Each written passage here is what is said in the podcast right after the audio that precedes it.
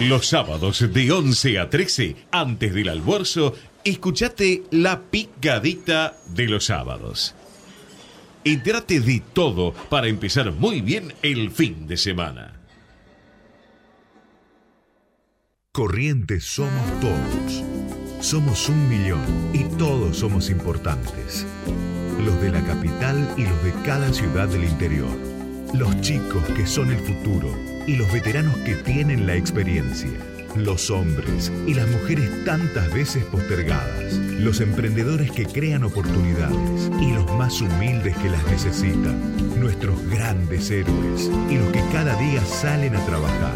Corrientes somos todos. Y todos tenemos que poner el hombro para construir la provincia que soñamos. Porque Corrientes somos todos. Gobierno de Corrientes. Compraría un palco en tu ventana para verte abrir los ojos con el sol cada mañana. Pero tu estrella es tan lejana que juro que me lo guardo con dolor aunque me sangra. El corazón, cuando te tengo al ladito hay explosión, una simbiosis tan perfecta en la ecuación, pero sé bien que ni me prestas Muy buenos atención. días, es sábado y tu cuerpo lo sabe. Vamos, que viene el fin de semana, a disfrutarlo con calor. Estamos acá transmitiendo desde Miami.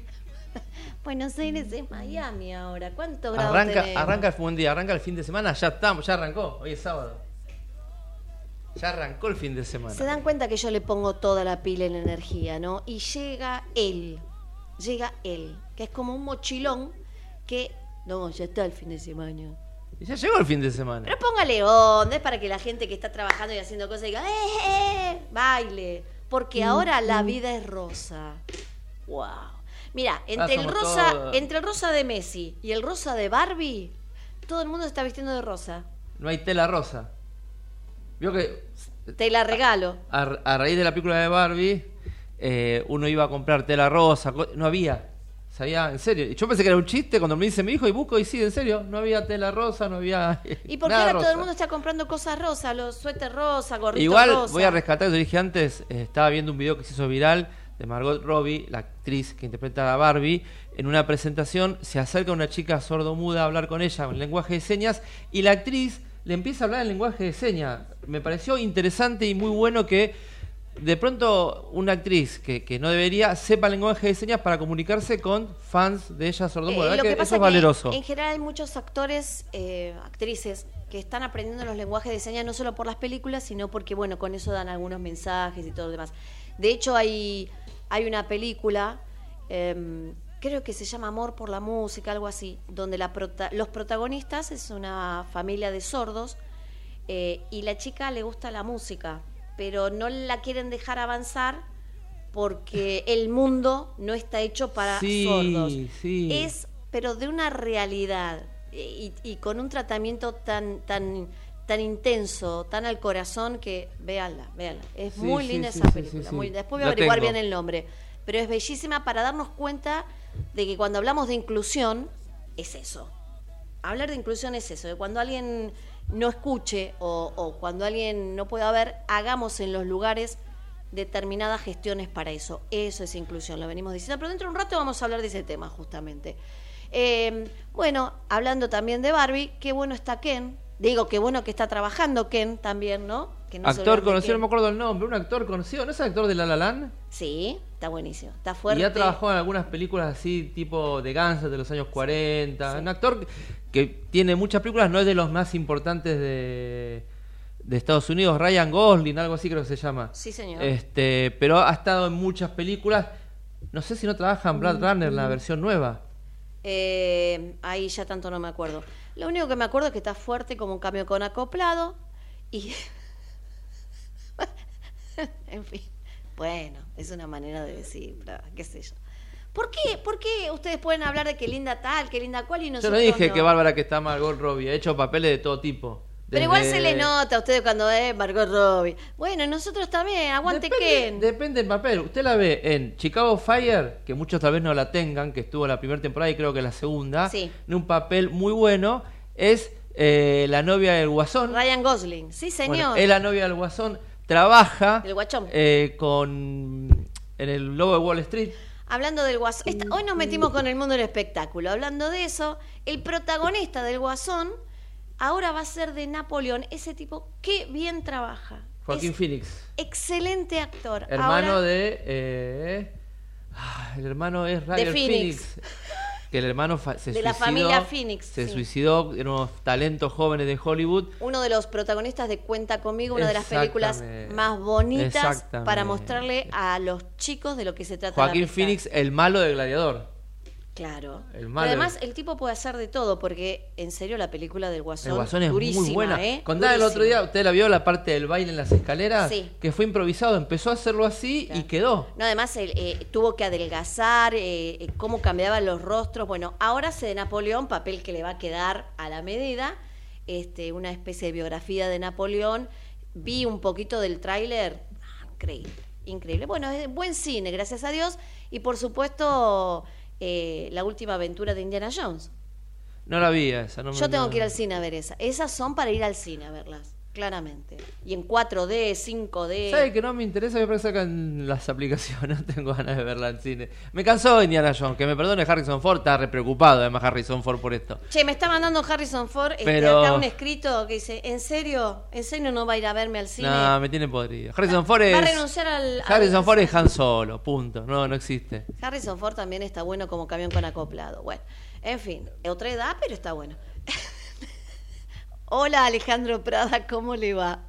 Tengo que salir de alguna manera de todo esto. Sí, justamente, ¿qué tal? Buen día, María Esther, Marcos, ¿cómo les va?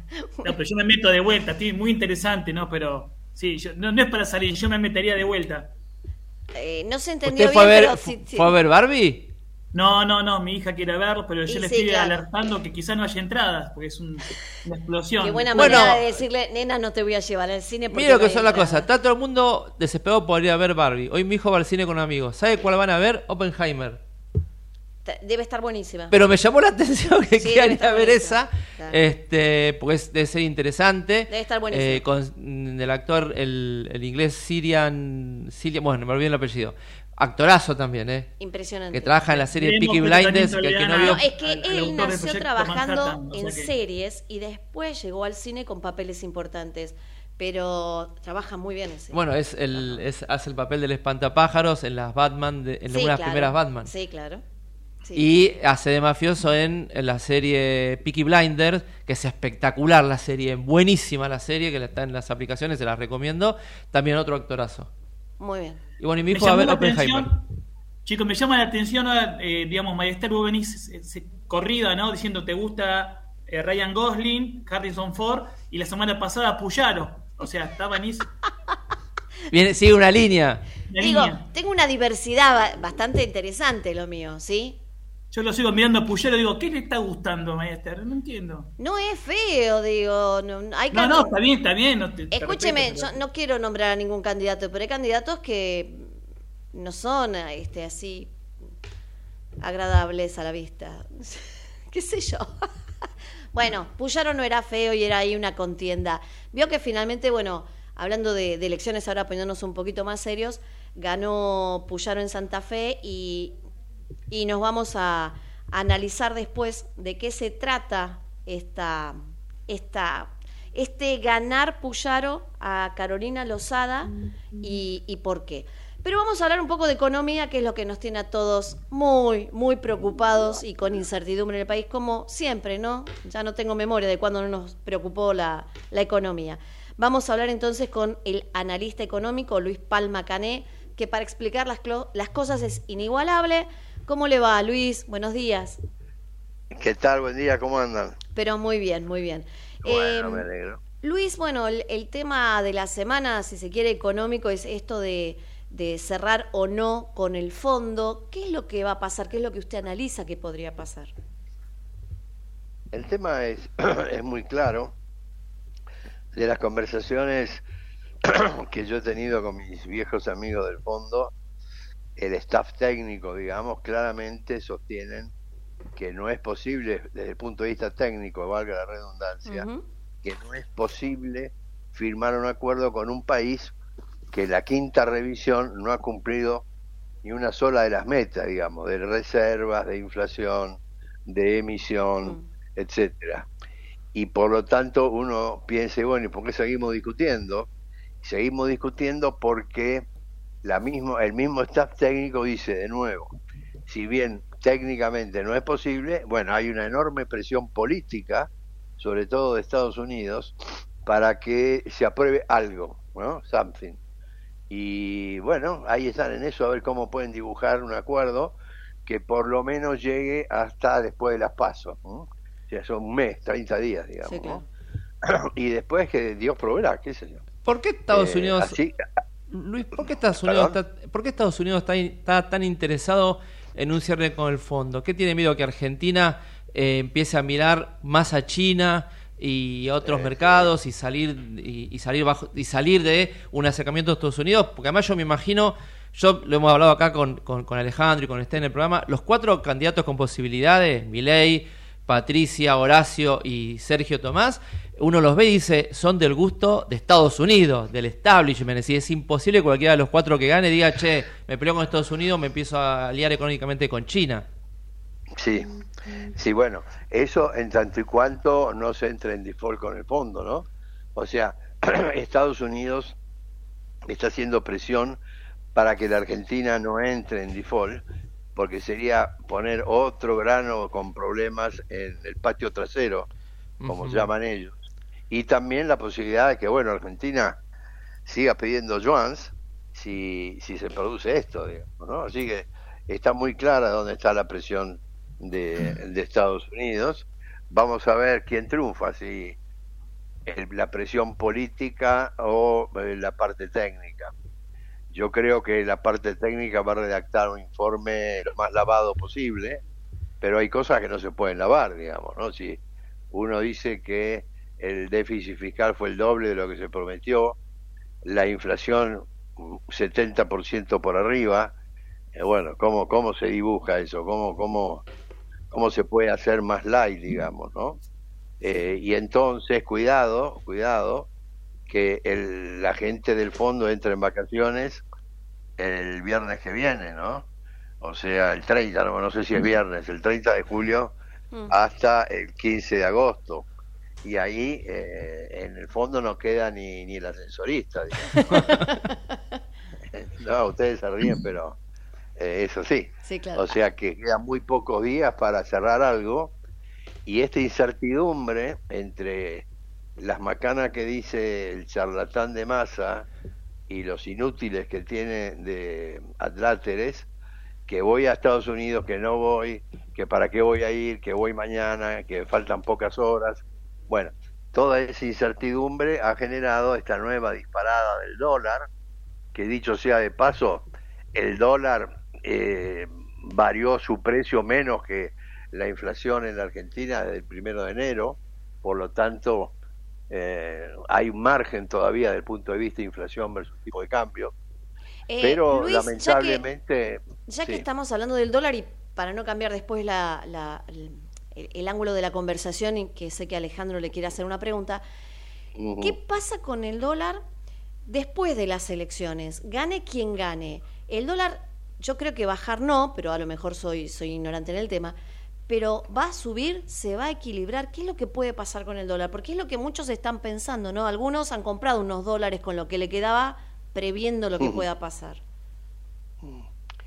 Yo creo que hay dos alternativas, ¿no? dos escenarios, el escenario A y el escenario B. El escenario A es que triunfe, eh, digamos, tenga mayor cantidad de votos juntos por el cambio que eh, Unión por la Patria. Bueno, no sé cómo es ahora el, el partido que aglomera a, a, toda la gente kirchnerista, liderada, entre comillas, por Massa. Si gana, eh, si tiene más votos junto por el cambio, eh, yo creo que el dólar va a estar tranquilo. Tranquilo quiere decir que va a seguir subiendo, ¿no? Va a seguir subiendo no con esos saltos de 5 pesos un día, 6 pesos el otro, sino que va a ir acompañando necesariamente a una inflación que lamentablemente con estas nuevas medidas disparatadas que está pensando el gobierno, básicamente un nuevo dólar agropecuario, eh, poner impuestos o aranceles a las importaciones, que no es más que una devaluación disfrazada, digamos, bueno, esto va a provocar más inflación y por lo tanto, aunque gane juntos por el cambio, el dólar se va a seguir moviendo, pero más eh, suavemente, digamos, ¿no? Sin saltos. En cambio, si gana masa, eh, bueno, ahí va, va, a pasar algo parecido a lo que pasó en las primarias de agosto, en las elecciones de, del 19, cuando sorpresivamente Alberto Fernández le sacó una gran diferencia a Macri y al día siguiente el dólar voló, ¿no? Porque la gente no es estúpida, tiene claramente cuál es la política de uno y de otro, ¿no? Así que hola, eh, en ambas eh, alternativas el dólar va a subir. Claro, ¿cómo, ¿cómo estás Luis? Alejandro te, Prada te saluda. ¿Qué tal? Buen día. ¿Qué tal? Bien. Entonces, estamos ante una paradoja porque, digamos, si el gobierno no quiere que suba tanto el dólar, o por lo menos contenerlo, y lo que vos estás planteando es que si triunfa el candidato de gobierno, Massa, el dólar va a subir. Y si gana la oposición sumada, en la reta más Burrich, el dólar estaría, estaría más estable. Una, una, una contradicción en sí, misma.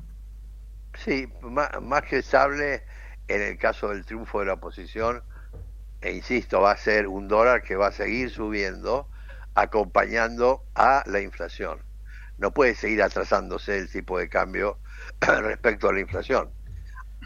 Si gana la oposición, y bueno, tendrá que ser el precio político que tendrán que pagar eh, en función del triunfo que eventualmente pueda tener masa. Yo creo que por las encuestas que por lo menos llegan a mi escritorio, eh, no hay muchas posibilidades de que esto suceda, pero yo ya a esta altura del partido las encuestas eh, me, me generan cierto eh, no, no confío mucho, digamos, pero bueno, es evidente que con el desastre que ha dejado este señor y que más desastre va a ser con estas nuevas medidas, que es una devaluación encubierta, que no va a ser más que subir los precios más de lo que están subiendo. Bueno, la principal preocupación de la sociedad hoy, amén de la seguridad, es sin duda la inflación. Hay un 50% de pobreza, la mitad de los chicos menores de 12 años son pobres, hay un 10% de indigencia. Yo no conozco en la historia económica en ninguna, ningún oficialismo que con este desastre, con una inflación del 150%, pueda ganar las elecciones. Pero este es un país muy, muy atípico, ¿no? Así que veremos qué es lo que pasa en las pasos. Luis, el año que viene se prevé que va a haber cosecha récord y que con el nuevo gasoducto Néstor Kirchner y la exportación de gas va a haber ingreso de divisas. El que asuma el gobierno en el 2024 va a tener un, panorama económico un poco mejor para hacer correcciones y que haya algún beneficio para la sociedad o va a ser un año donde teniendo más eh, recursos igualmente va a ser complicado? No, el, el, el, el año que viene va a ser complicado y ahora si tienen tiempo le daré la explicación por qué, pero va a ser menos complicado que si no hubiera este incremento de 20 mil millones de dólares proveniente de las exportaciones agropecuarias y dar vuelta el sector energético que de chupar dólares va a generar dólares. Mm. Pero hay que tener en cuenta que la única manera que tiene la economía y el país de salir de esta situación desastrosa, porque es una multicrisis. ¿Por qué multicrisis? Porque no solamente es una crisis económica, sino que también es financiera, social, previsional, fiscal, política, sanitaria, etcétera, y son crisis que se van exacerbando unas a otras y por lo tanto es mucho lo que hay que hacer y mucho tiempo va a demorar en ir estabilizando esto, ¿no es cierto? Ahora, lo que hay que tener en cuenta que, por ejemplo, si lo único que, van a hacer esta gente es devaluación, como están haciendo ahora, la devaluación si se hace sola, no está acompañada por otras medidas, no tiene eh, ninguna, ninguna implicancia positiva, al contrario, va a generar cada vez eh, más inflación. Acá la única manera de salir es tener un plan integral y simultáneo, o sea, integral que no solo abarque la estabilidad, sino todas las otras crisis, y simultáneo porque tiene que ser un ataque frontal y simultáneo, si no podemos hoy devaluar y mañana ver qué pasa con los precios. ¿no? Ah, hola, hola. Sí, sí, lo escuchamos. Ah, bueno, eso es. La idea es que, por ejemplo, arreglar todo el tema de los precios relativos, vale decir, todos los precios que están atrasados y pisados, los precios cuidados, bueno, todo eso, hay que, hay que levantar esos, esos cepos de precios, hay que levantar el cepo cambiario, hay que dejar flotando el tipo de cambio, hay que terminar con los cupos, hay que desenmarañar a la economía y todo eso al principio va a tener un costo, un costo inflacionario y un costo de adecuación de las unidades económicas al nuevo esquema. Lamentablemente, un primer año, una primera etapa de este plan eh, no va a ser eh, una solución de corto plazo para la sociedad en su conjunto, ¿no? Es va a tener altos costos, pero el plan tendría que estar muy bien especificado y aclararle a la sociedad que este es un remedio necesario para curar esta enfermedad y cuál es el tiempo en que vamos a lograr una estabilidad y un crecimiento sustentable. Sin crecimiento no hay ninguna posibilidad de bajar la pobreza y la indigencia, que son realmente dos variables que tienen la crisis social a la puerta de la esquina. ¿no? Mm, claro. ¿Ale? Sí, Luis, entonces, eh, bueno, cayéndote un poco más al, presente inmediato, urgente, ¿no? Eh, si esto es una devaluación encubierta, lo que hace Massa, y el fondo exige una devaluación, no es una forma de decir, bueno, ah, eh, no es una forma de hacer lo que el fondo dice, pero a la manera argentina y cumplir con ese requisito que plantea el fondo, no, Sí, es una esa es ese acuerdo light que yo les mencionaba al principio, pero que generará grandes desigualdades porque autoritaria y arbitrariamente el gobierno va a decir cuáles sectores van a tener un dólar más alto y cuáles sectores no van a sufrir un aumento o una imposición de nuevos aranceles. Imagínense ustedes las presiones que van a correr de parte de aquellos que pueden ser beneficiados o no con la devaluación, o no llamemos la devaluación, por la suba del tipo de cambio agropecuario y por eh, las aranceles en las importaciones. Y ojo que entonces cada vez se va a importar menos y cada vez sabiendo que el 60% de las importaciones argentinas son insumos intermedios para la industria, bueno, está claro que en la medida que bloqueemos más las importaciones, mayor va a ser la caída del nivel de actividad económica, que en el año no va a ser menor a una caída entre el 3 y el 4%. Eh, Luis, eh, la pregunta que, que, yo quisiera hacerle es la que a veces se habla la gente ¿no? en el día a día esta cuestión de eh, estamos sacando los, los pocos dólares que tenemos en la cuenta o estamos sacando la plata que tenemos en el banco por miedo a lo que ya pasó en la Argentina. ¿Esto mm, puede mm. pasar? Todo puede pasar, sobre oh. todo con el... Me la dejó así con suspenso y todo, ¿eh?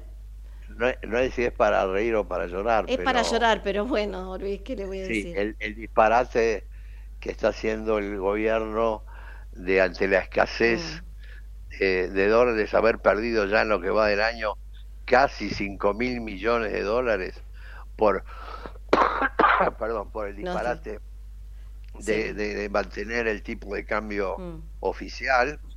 Eh, y en este mes vamos con 800 millones de dólares.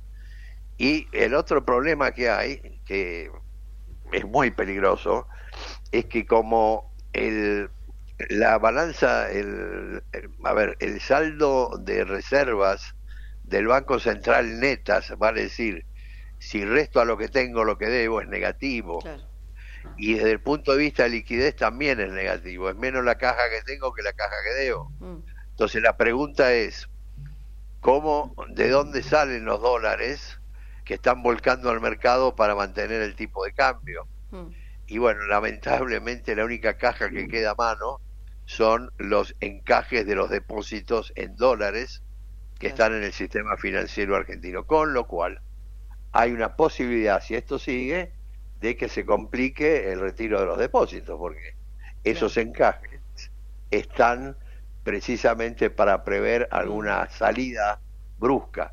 De todas maneras, para dar tranquilidad, además de los encajes, que no son del banco, pero bueno, ahí están, los bancos privados tienen una muy buena reserva de liquidez de dólares como para afrontar por lo menos una primera etapa de, de susto y de miedo de los depositantes en dólares.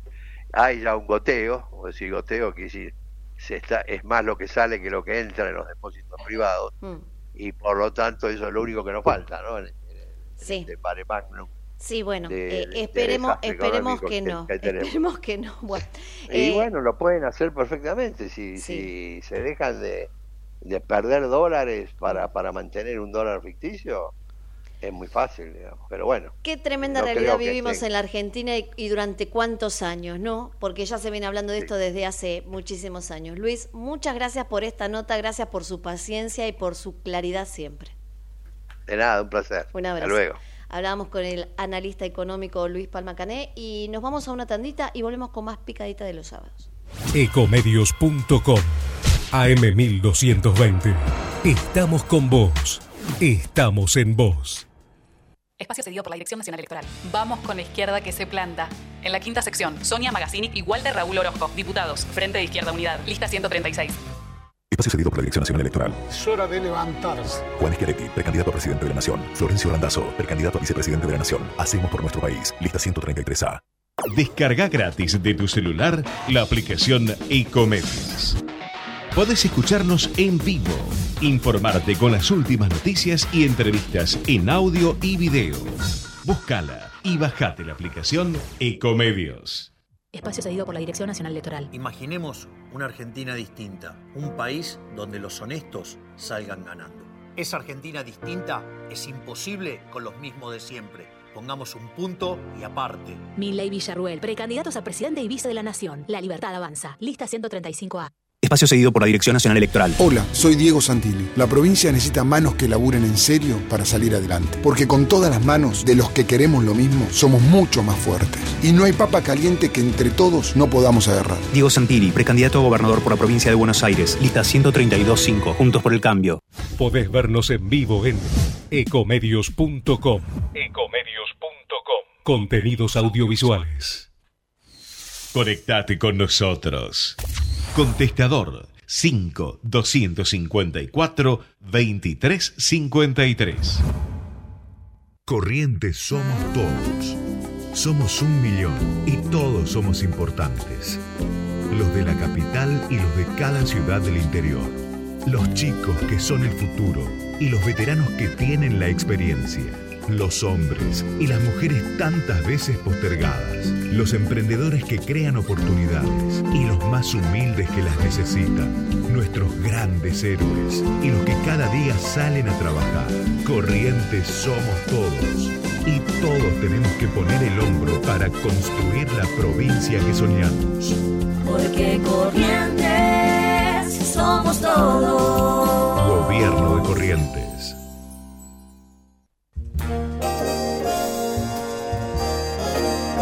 John.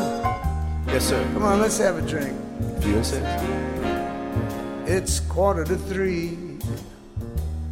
There's no one in the place except you and me. Set 'em up, Joe.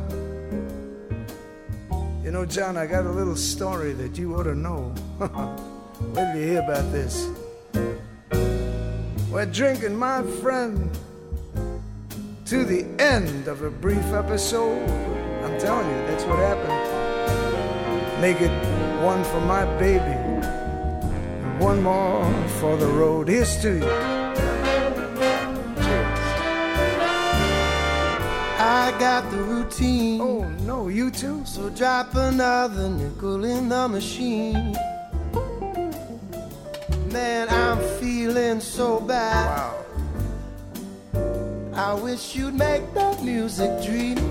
Muy bien, estamos con linda música. Este sábado, 25 grados, es increíble. Yo ya no sé ni en qué día vivo ni en qué época del año vivo con esto. Me, me cambian todo el tiempo. Igual, igual, espérate porque mañana va a estar más o menos y a partir del lunes ya empezamos con los 9 grados. Los... Pero 9 grados, yo me la, lluvia. 9 grados está bien. El tema cuando tenés 2 grados. No, a ver, estimado, abajo de los 15 es invierno Nah, polar. 9 grados está bien. No, no, 9 Me grados. jode la ya. lluvia, sí, la lluvia me molesta mucho. Pero el 9 grados. A mí me gusta la lluvia si estoy en algún lugar lindo, mirando llover, comiéndome un rico chocolate con churros. A mí me, me encanta la lluvia. Bueno, o un buen, o un- si es de noche, un buen. un buen no vino deje- Ah, sí, o un buen y la dejó. Que hay después, completar. después y un buen vino tinto. Hay que completarlo. Plin, plin, plin. Claro, puede ser una buena película. No sé, qué sé yo, pueden ser tantas cosas. La lluvia genera tantas cosas en la vida. Prada, sáqueme de acá. ¿Qué quiere que le diga? ¿Está? No, se fue. Prada se va en las tandas. Se va, viene, Estoy vuelve. acá, estoy atentamente escuchando. Mire, con las ¿Estás manos ahí? así es el pensador de. En vez del pensador de Rodén, es el pensador de Lugano. Prada, ¿estás ahí?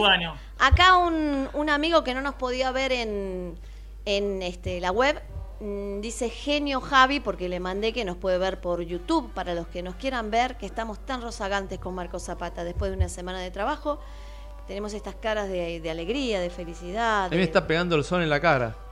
Estoy blanco, estoy, estoy todo blanco. Parezco En un fantasma. así que Espectro. le mandamos un saludo a Angelito este del Palmar San Luis del Palmar Corrientes. Bueno sí ya usted lo tenía que decir también Y bueno, pero la gente no sabe. Somos Palmar, cor- ¿dónde queda? Dice. Le podría decir, todos somos correntinos. Todos somos corrientes. ¿Le parece? Todos bien. somos corrientes. Ahí Todos está, somos muy bien. corrientes. Bueno, Prada, usted. Hay elecciones en España, ¿no? Buah. Bueno, sí, qué sé yo, no sé. Bueno, bueno. Está bien, si no tiene ganas de hablar, le voy a contar Y una no. noticia. Pareciera que hay elecciones en España. Si me dan cinco minutos, sí, te lo digo. Te digo Bueno, te me das cinco minutos, yo te cuento una noticia muy importante. No, no, de- no, te lo digo ahora, en cinco minutos. Ah, que le des cinco minutos para hablar del tema. No, no te voy a dar cinco minutos. ¿Sabes Bueno. que no? Porque tenemos a nuestro próximo invitado, entonces Está bien, está te voy a dar bien. cinco minutos. Hoy estoy absolutamente malvada, pero porque es sábado, ¿viste? Yo me pongo así los sábados. Bueno, en fin. Eh, así que vamos a, a charlar ahora porque estamos en época de campaña, ¿no? Y vamos a escuchar eh, a, a- a dos políticos que nos van a hablar. En este caso vamos a charlar con Cristian Álvarez, que es candidato a primer concejal por Juntos en Ezeiza. Hola Cristian, buen día, ¿cómo estás? Hola María Esther, buen día, ¿cómo estás vos? Pero muy Qué alegría día. escucharte. Igualmente, Cristian, igualmente. Yo sé que estás saliendo a caminar mucho, a escuchar mucho a los vecinos. Eh, y en ese escuchar a los vecinos, y uno ve Sí. que venden que Ezeiza está bárbaro, está genial. ¿Está tan lindo Ezeiza? Mira, Ezeiza, si vos ves el corazón de Ezeiza, es decir, las partes visibles, obviamente está lindo, es muy bonito, ha cambiado muchísimo a lo que era. Pero quizás eh, las falencias se encuentran en lo que son los márgenes de cuando vos caminás desde el centro unas 10 o 12 cuadras, es ahí donde se nota la diferencia, ¿no? que, que ahí es donde existe, eh, digamos, la falta de, bueno, de, de asfaltos y un montón de carencias hacia los vecinos, ¿no? Sí, claro. Sabía que, por ejemplo, tienen problemas con todo lo que es eh, salud, desde las salitas Sí. de auxilio hasta el, el hospital, los médicos. Exacto. Si bien el hospital que tenemos nosotros es provincial, las salitas que tenemos, que son 32 salitas eh, de asistencia primaria o salitas de primeros auxilios, como se las conocían comúnmente, eh, hay mucha carencia de profesionales médicos.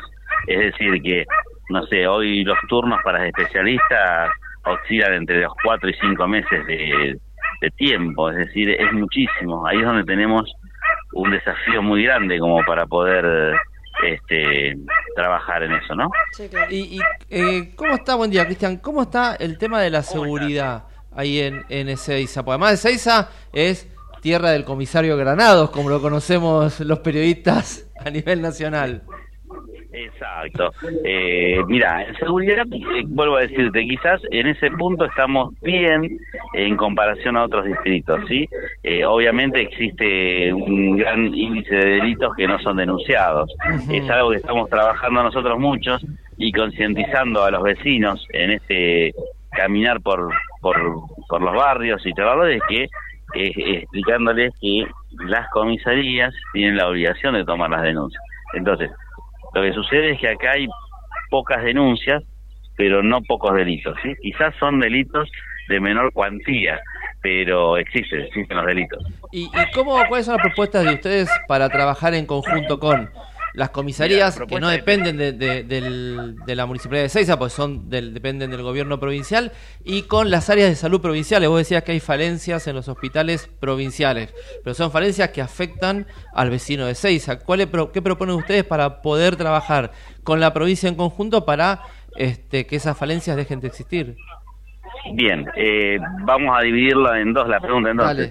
Eh, lo primero que me consultaba es respecto a la seguridad. En base a la seguridad, nosotros tenemos proyectado es primero hacer un trabajo de prevención y luego un trabajo de disminución de los delitos. Es decir, trabajando, si bien lo- la policía pertenece obviamente a la provincia de Buenos Aires, eh, la intendencia, es decir, el Poder Ejecutivo tiene gran injerencia sobre las directivas a, a abordar. Es decir, lo primero que estaríamos haciendo es una reunión con las autoridades máximas de las policías como para establecer algunas medidas este, de eh, prevención. Llámese eh, las recorridas con identificación y pedir este, a la base central de datos eh, si esas personas que fueron eh, consultadas, si fueron eh, este, consultadas en la calle, si tienen o no antecedentes y algún pedido de captura. Y a su vez establecer lo que se llama también el perímetro sí de, de blindaje, es decir, tratar de cerrar los ingresos y los accesos, no cerrarlos, perdón, sino de que estén controlados, es decir, tener en las inmediaciones del acceso y del ingreso de a, a Ezeiza con controles policiales, ¿sí? Pero controles efectivos, que trabajen, no molestar a la gente por molestarla, sino buscar los delincuentes, las personas que tienen que estar presas, ¿sí? Que de hecho hay mucha cantidad, eh, que tienen mucha cantidad de personas que están circulando con pedido de captura. Otra de las cosas que tenemos también este, Tremendo. charladas con Pepo en, en lo que es la Pepo eh, Brista, que es nuestro candidato a intendente, es establecer eh, en los centros de atención este, sanitarios un, un sistema como para poder corroborar los antecedentes y los pedidos de capturas de la gente. ¿sí? Eh, esto fue muy efectivo, eh, lo vi eh, en otros municipios donde eh, las personas que vienen a atenderse, siempre hay personal policial, en, obviamente trabajando como, como este personal adicional, eh, que pueda corroborar que quien viene no tenga pedido de captura, detenerlo, dar inmediatamente intervención y, y- y ponerlo a disposición de la justicia. Eso es en gran medida lo que estamos trabajando, lo que estamos hablando y queremos trabajar en lo que es eh, en la prevención, ¿sí? Y después, bueno, la disminución del delito es ir a buscar los delincuentes. Todos sabemos dónde están, lo que pasa es que por ahí no hay una decisión firme de ir a buscarlos. Obvi- Hay que trabajar mancomunadamente con la justicia eh, y ponerlos a disposición de la misma.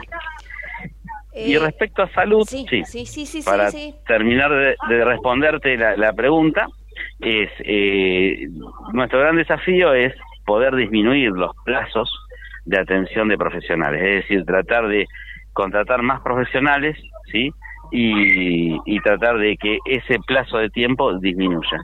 Y otra cuestión que queremos hacer como para no sobrecargar lo que son las guardias es tratar de poner eh, personal este, mm, de la salud, obviamente eh, capacitado y habilitado para tal, que sería un tipo de, perdón, de un médico o un enfermero que pueda eh, evaluar la gravedad que cada uno llega a una, a una guardia médica y hacer un orden de predación en base a la gravedad de, de la padencia que tenga, ¿sí? Es decir, hoy nos encontramos con eh, una sola fila, una sola lista, donde vos podés tener una persona que está a punto de tener un paro cardíaco o transcursando un paro cardíaco o una ACV y quizás otras personas que tienen, no sé, una fractura que por ahí puede esperar un poquito más. Eh, esto no está el médico derivador o el enfermero derivador, que sería una figura importante de incorporar. Eh, cos- qué- cosas elementales, ¿no? Que ya deberían estar, pero bueno, evidentemente hay que eh, hacerlo. Eh, recién Cristian nombraba a Pedro Bricha, que va como eh, candidato a intendente en la lista Sí. de Diego Santilli, a candidato a gobernador. Y en esta Sí. lista, ya que nos metimos a hablar ya de la lista, eh, Sí. Cristian fue jefe del ANSES UDAI Ezeiza de 2016-2020 con una excelente gestión, abogado, procurador, pero en la lista que ustedes tienen son todos vecinos de Ezeiza que quieren trabajar, ¿no? Por Ezeiza. Exacto. Mira, una de las cosas que se que caracteriza nuestra lista es que está integrado por vecinos.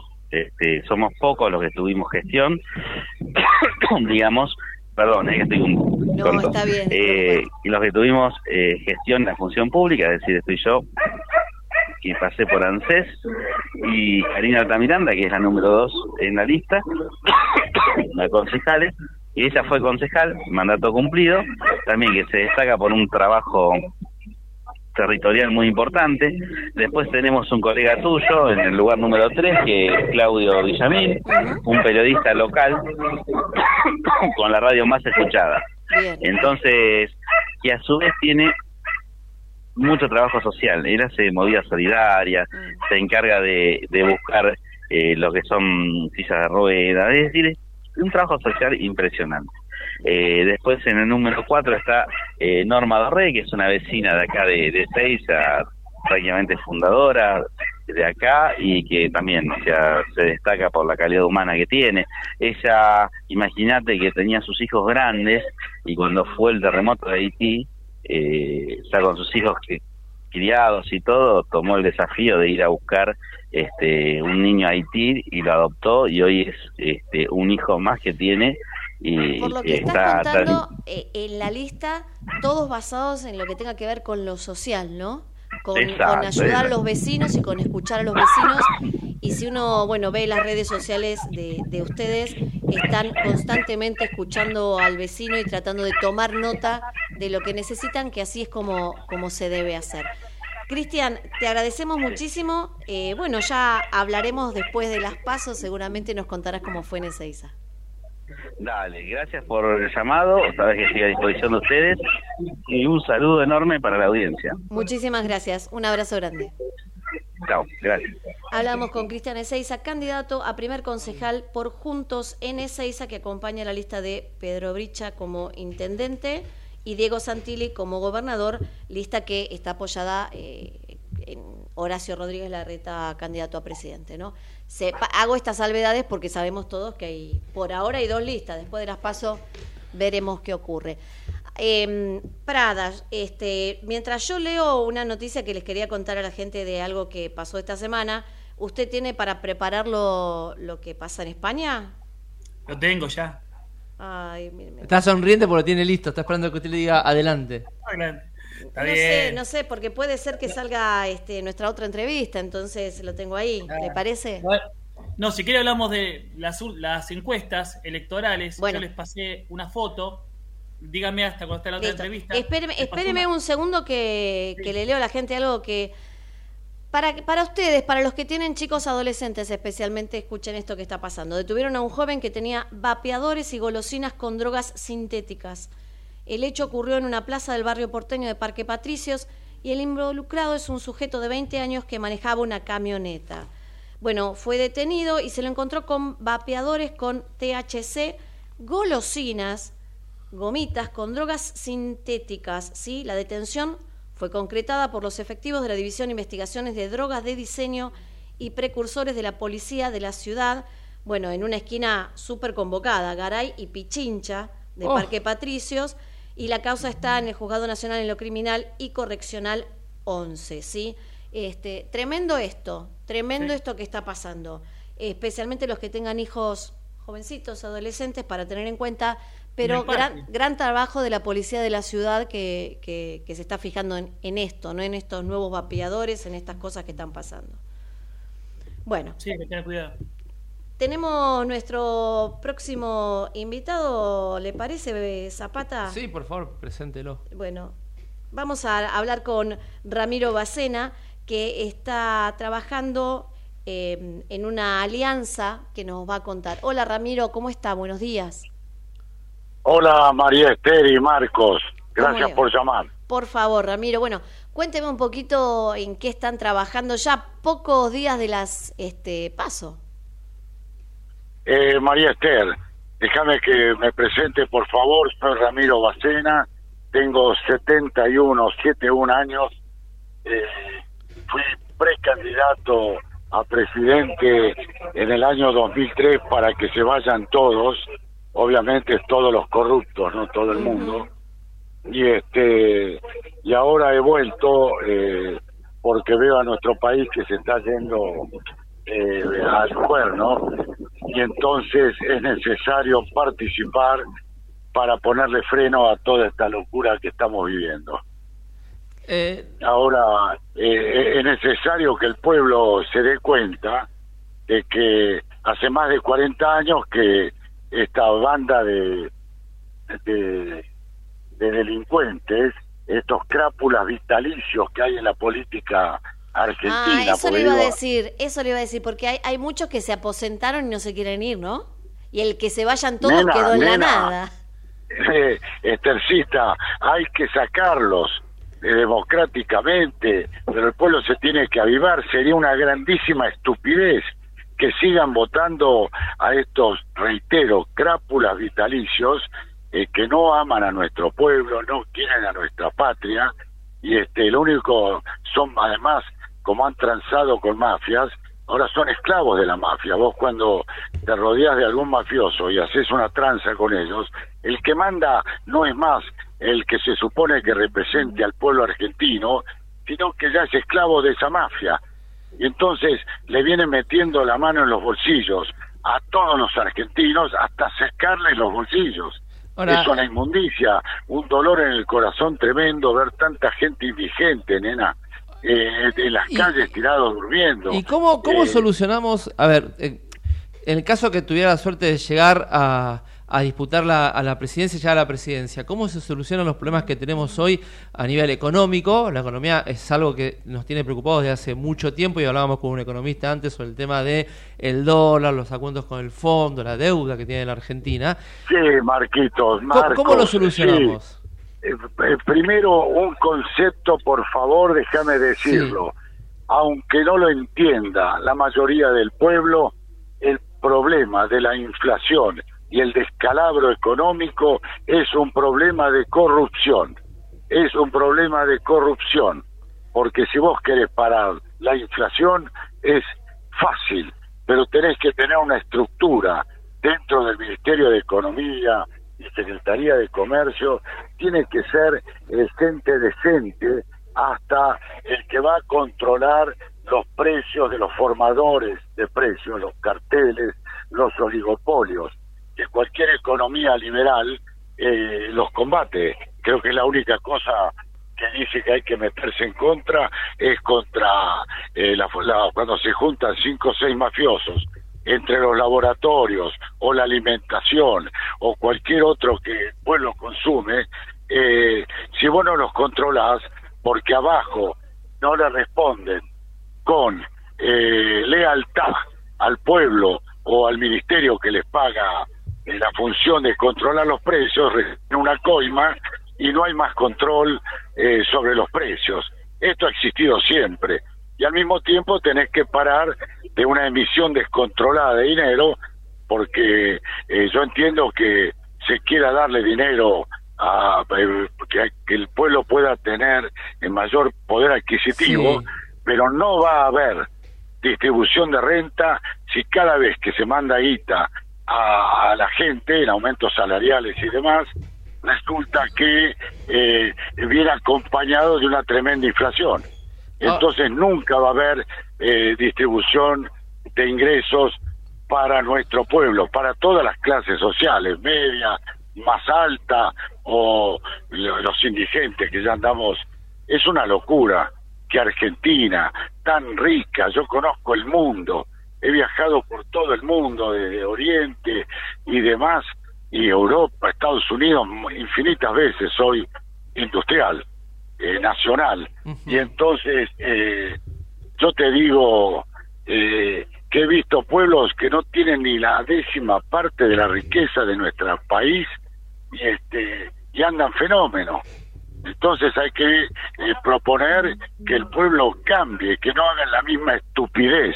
Y lo digo claro porque es un suicidio, y que sigan votando a los mismos vitalicios, parece que fuera de por vida. Eh, Ramiro- Estos crápulas, señora. Voy a, voy a presentar eh, para que la gente sepa que ustedes eh, son del Frente Liberar, ¿sí? Y son tres Sí. espacios que compiten. Ustedes están en la denominada agrupación Reconquista, eh, Sí, con presidente Ramiro Bacena y Aníbal Lagonegro como vice, ¿no? Sí, Lina. Ok. Ale, Exactamente.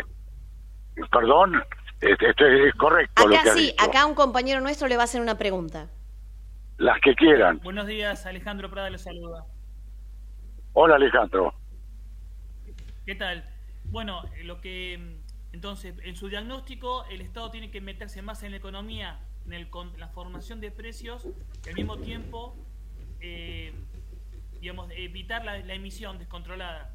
O sea, una, una Obvio, y pero de me, me- ¿no? Que- pero oíme, eh, eh, el tema el tema no es meterse, el tema es lo que manda la ley, que es eh, los carteles abusivos, no es cualquier monopolio que abusa, pero para hacer monopolio ni siquiera tenés que tener el 51% del mercado, basta con tener suficiente influencia en el mercado con los precios y atrás de él van subiendo todos. Entonces los abusos eh, de lo de poder económico ser controlados y para eso necesitas cabezas en los gobiernos decentes. Ahí el pueblo te va a apoyar y ahí sí se puede hacer una renovación de la dirigencia política en estos congresos que no sirven para nada. Se sientan un montón de inútiles, hacer un montón de leyes al cohete, desnecesarias. Si lo que manda la ética, la ley se interpreta muy bien y no sirven para nada. Habría que reducir la cantidad de diputados en nuestro país, pero a menos de la mitad. Es fundamental. Y que renuncien, si no los que están en ejercicio, para que suban todos los suplentes en cada lista, que peores no pueden ser. Peores no pueden ser. ¿Cómo no se avivan la gente? Eso les va para ustedes también, periodistas, que es una función tan digna, la vuestra, eh, que hay que cambiarlo. Tienen que avivarse. Tienen que ayudar también a, a divulgar partidos más pequeños, como lo estáis haciendo. Así que les agradezco a Cadena. eh, Pero para, eh, eh, Ramiro, la verdad que aquí en Ecomedios este, la picadita está para eso, justamente para escuchar a los que no salen en todos los medios y para los que como usted tienen distintas propuestas para darle a la gente.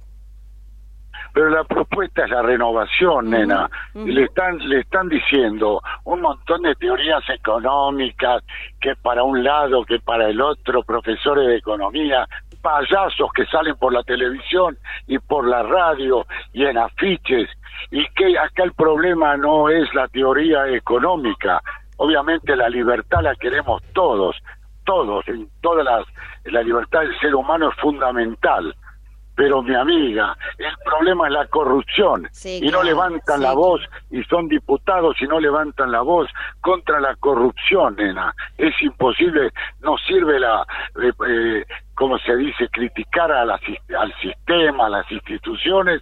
El problema son las personas que están podridas, están comprometidas con la mafia, con la corrupción Bueno, y son para, para cobardes. eso, claro, para eso están justamente las urnas, así que Ramiro, le agradecemos muchísimo este ratito y bueno, le deseamos lo mejor, hablamos después de las pasos.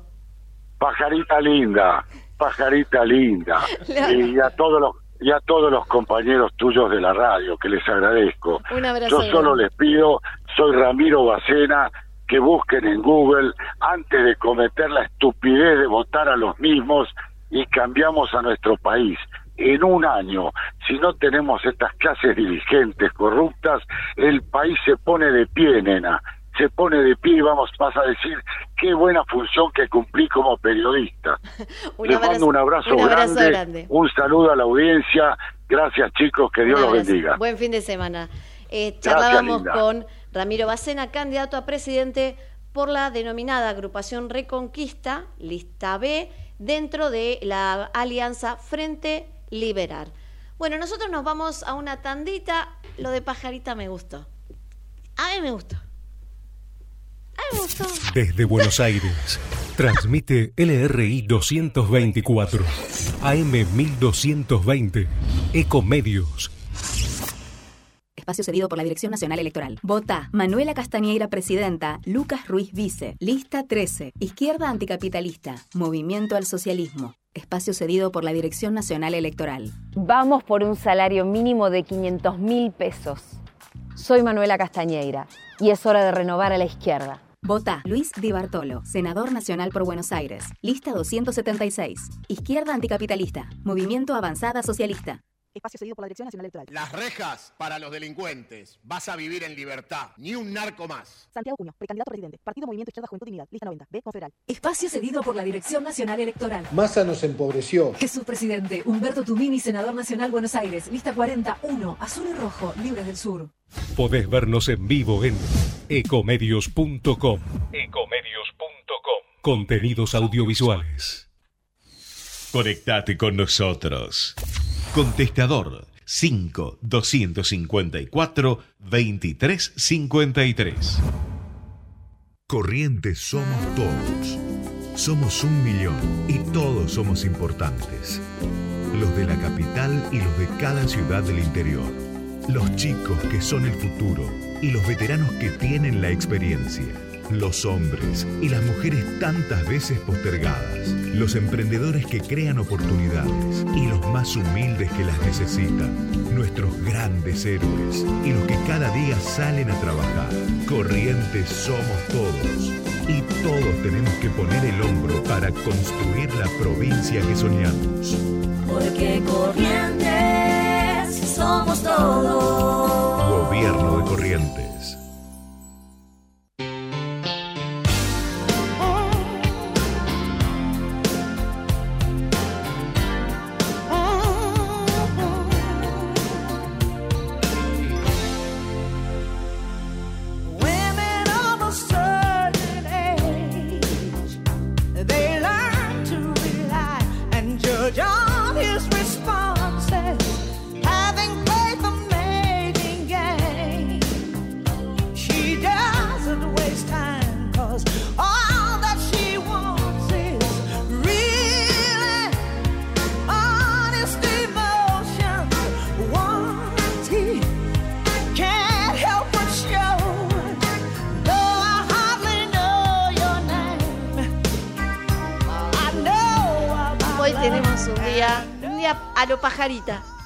Es un día de felicidad. Me gustó. Es una semana de felicidad.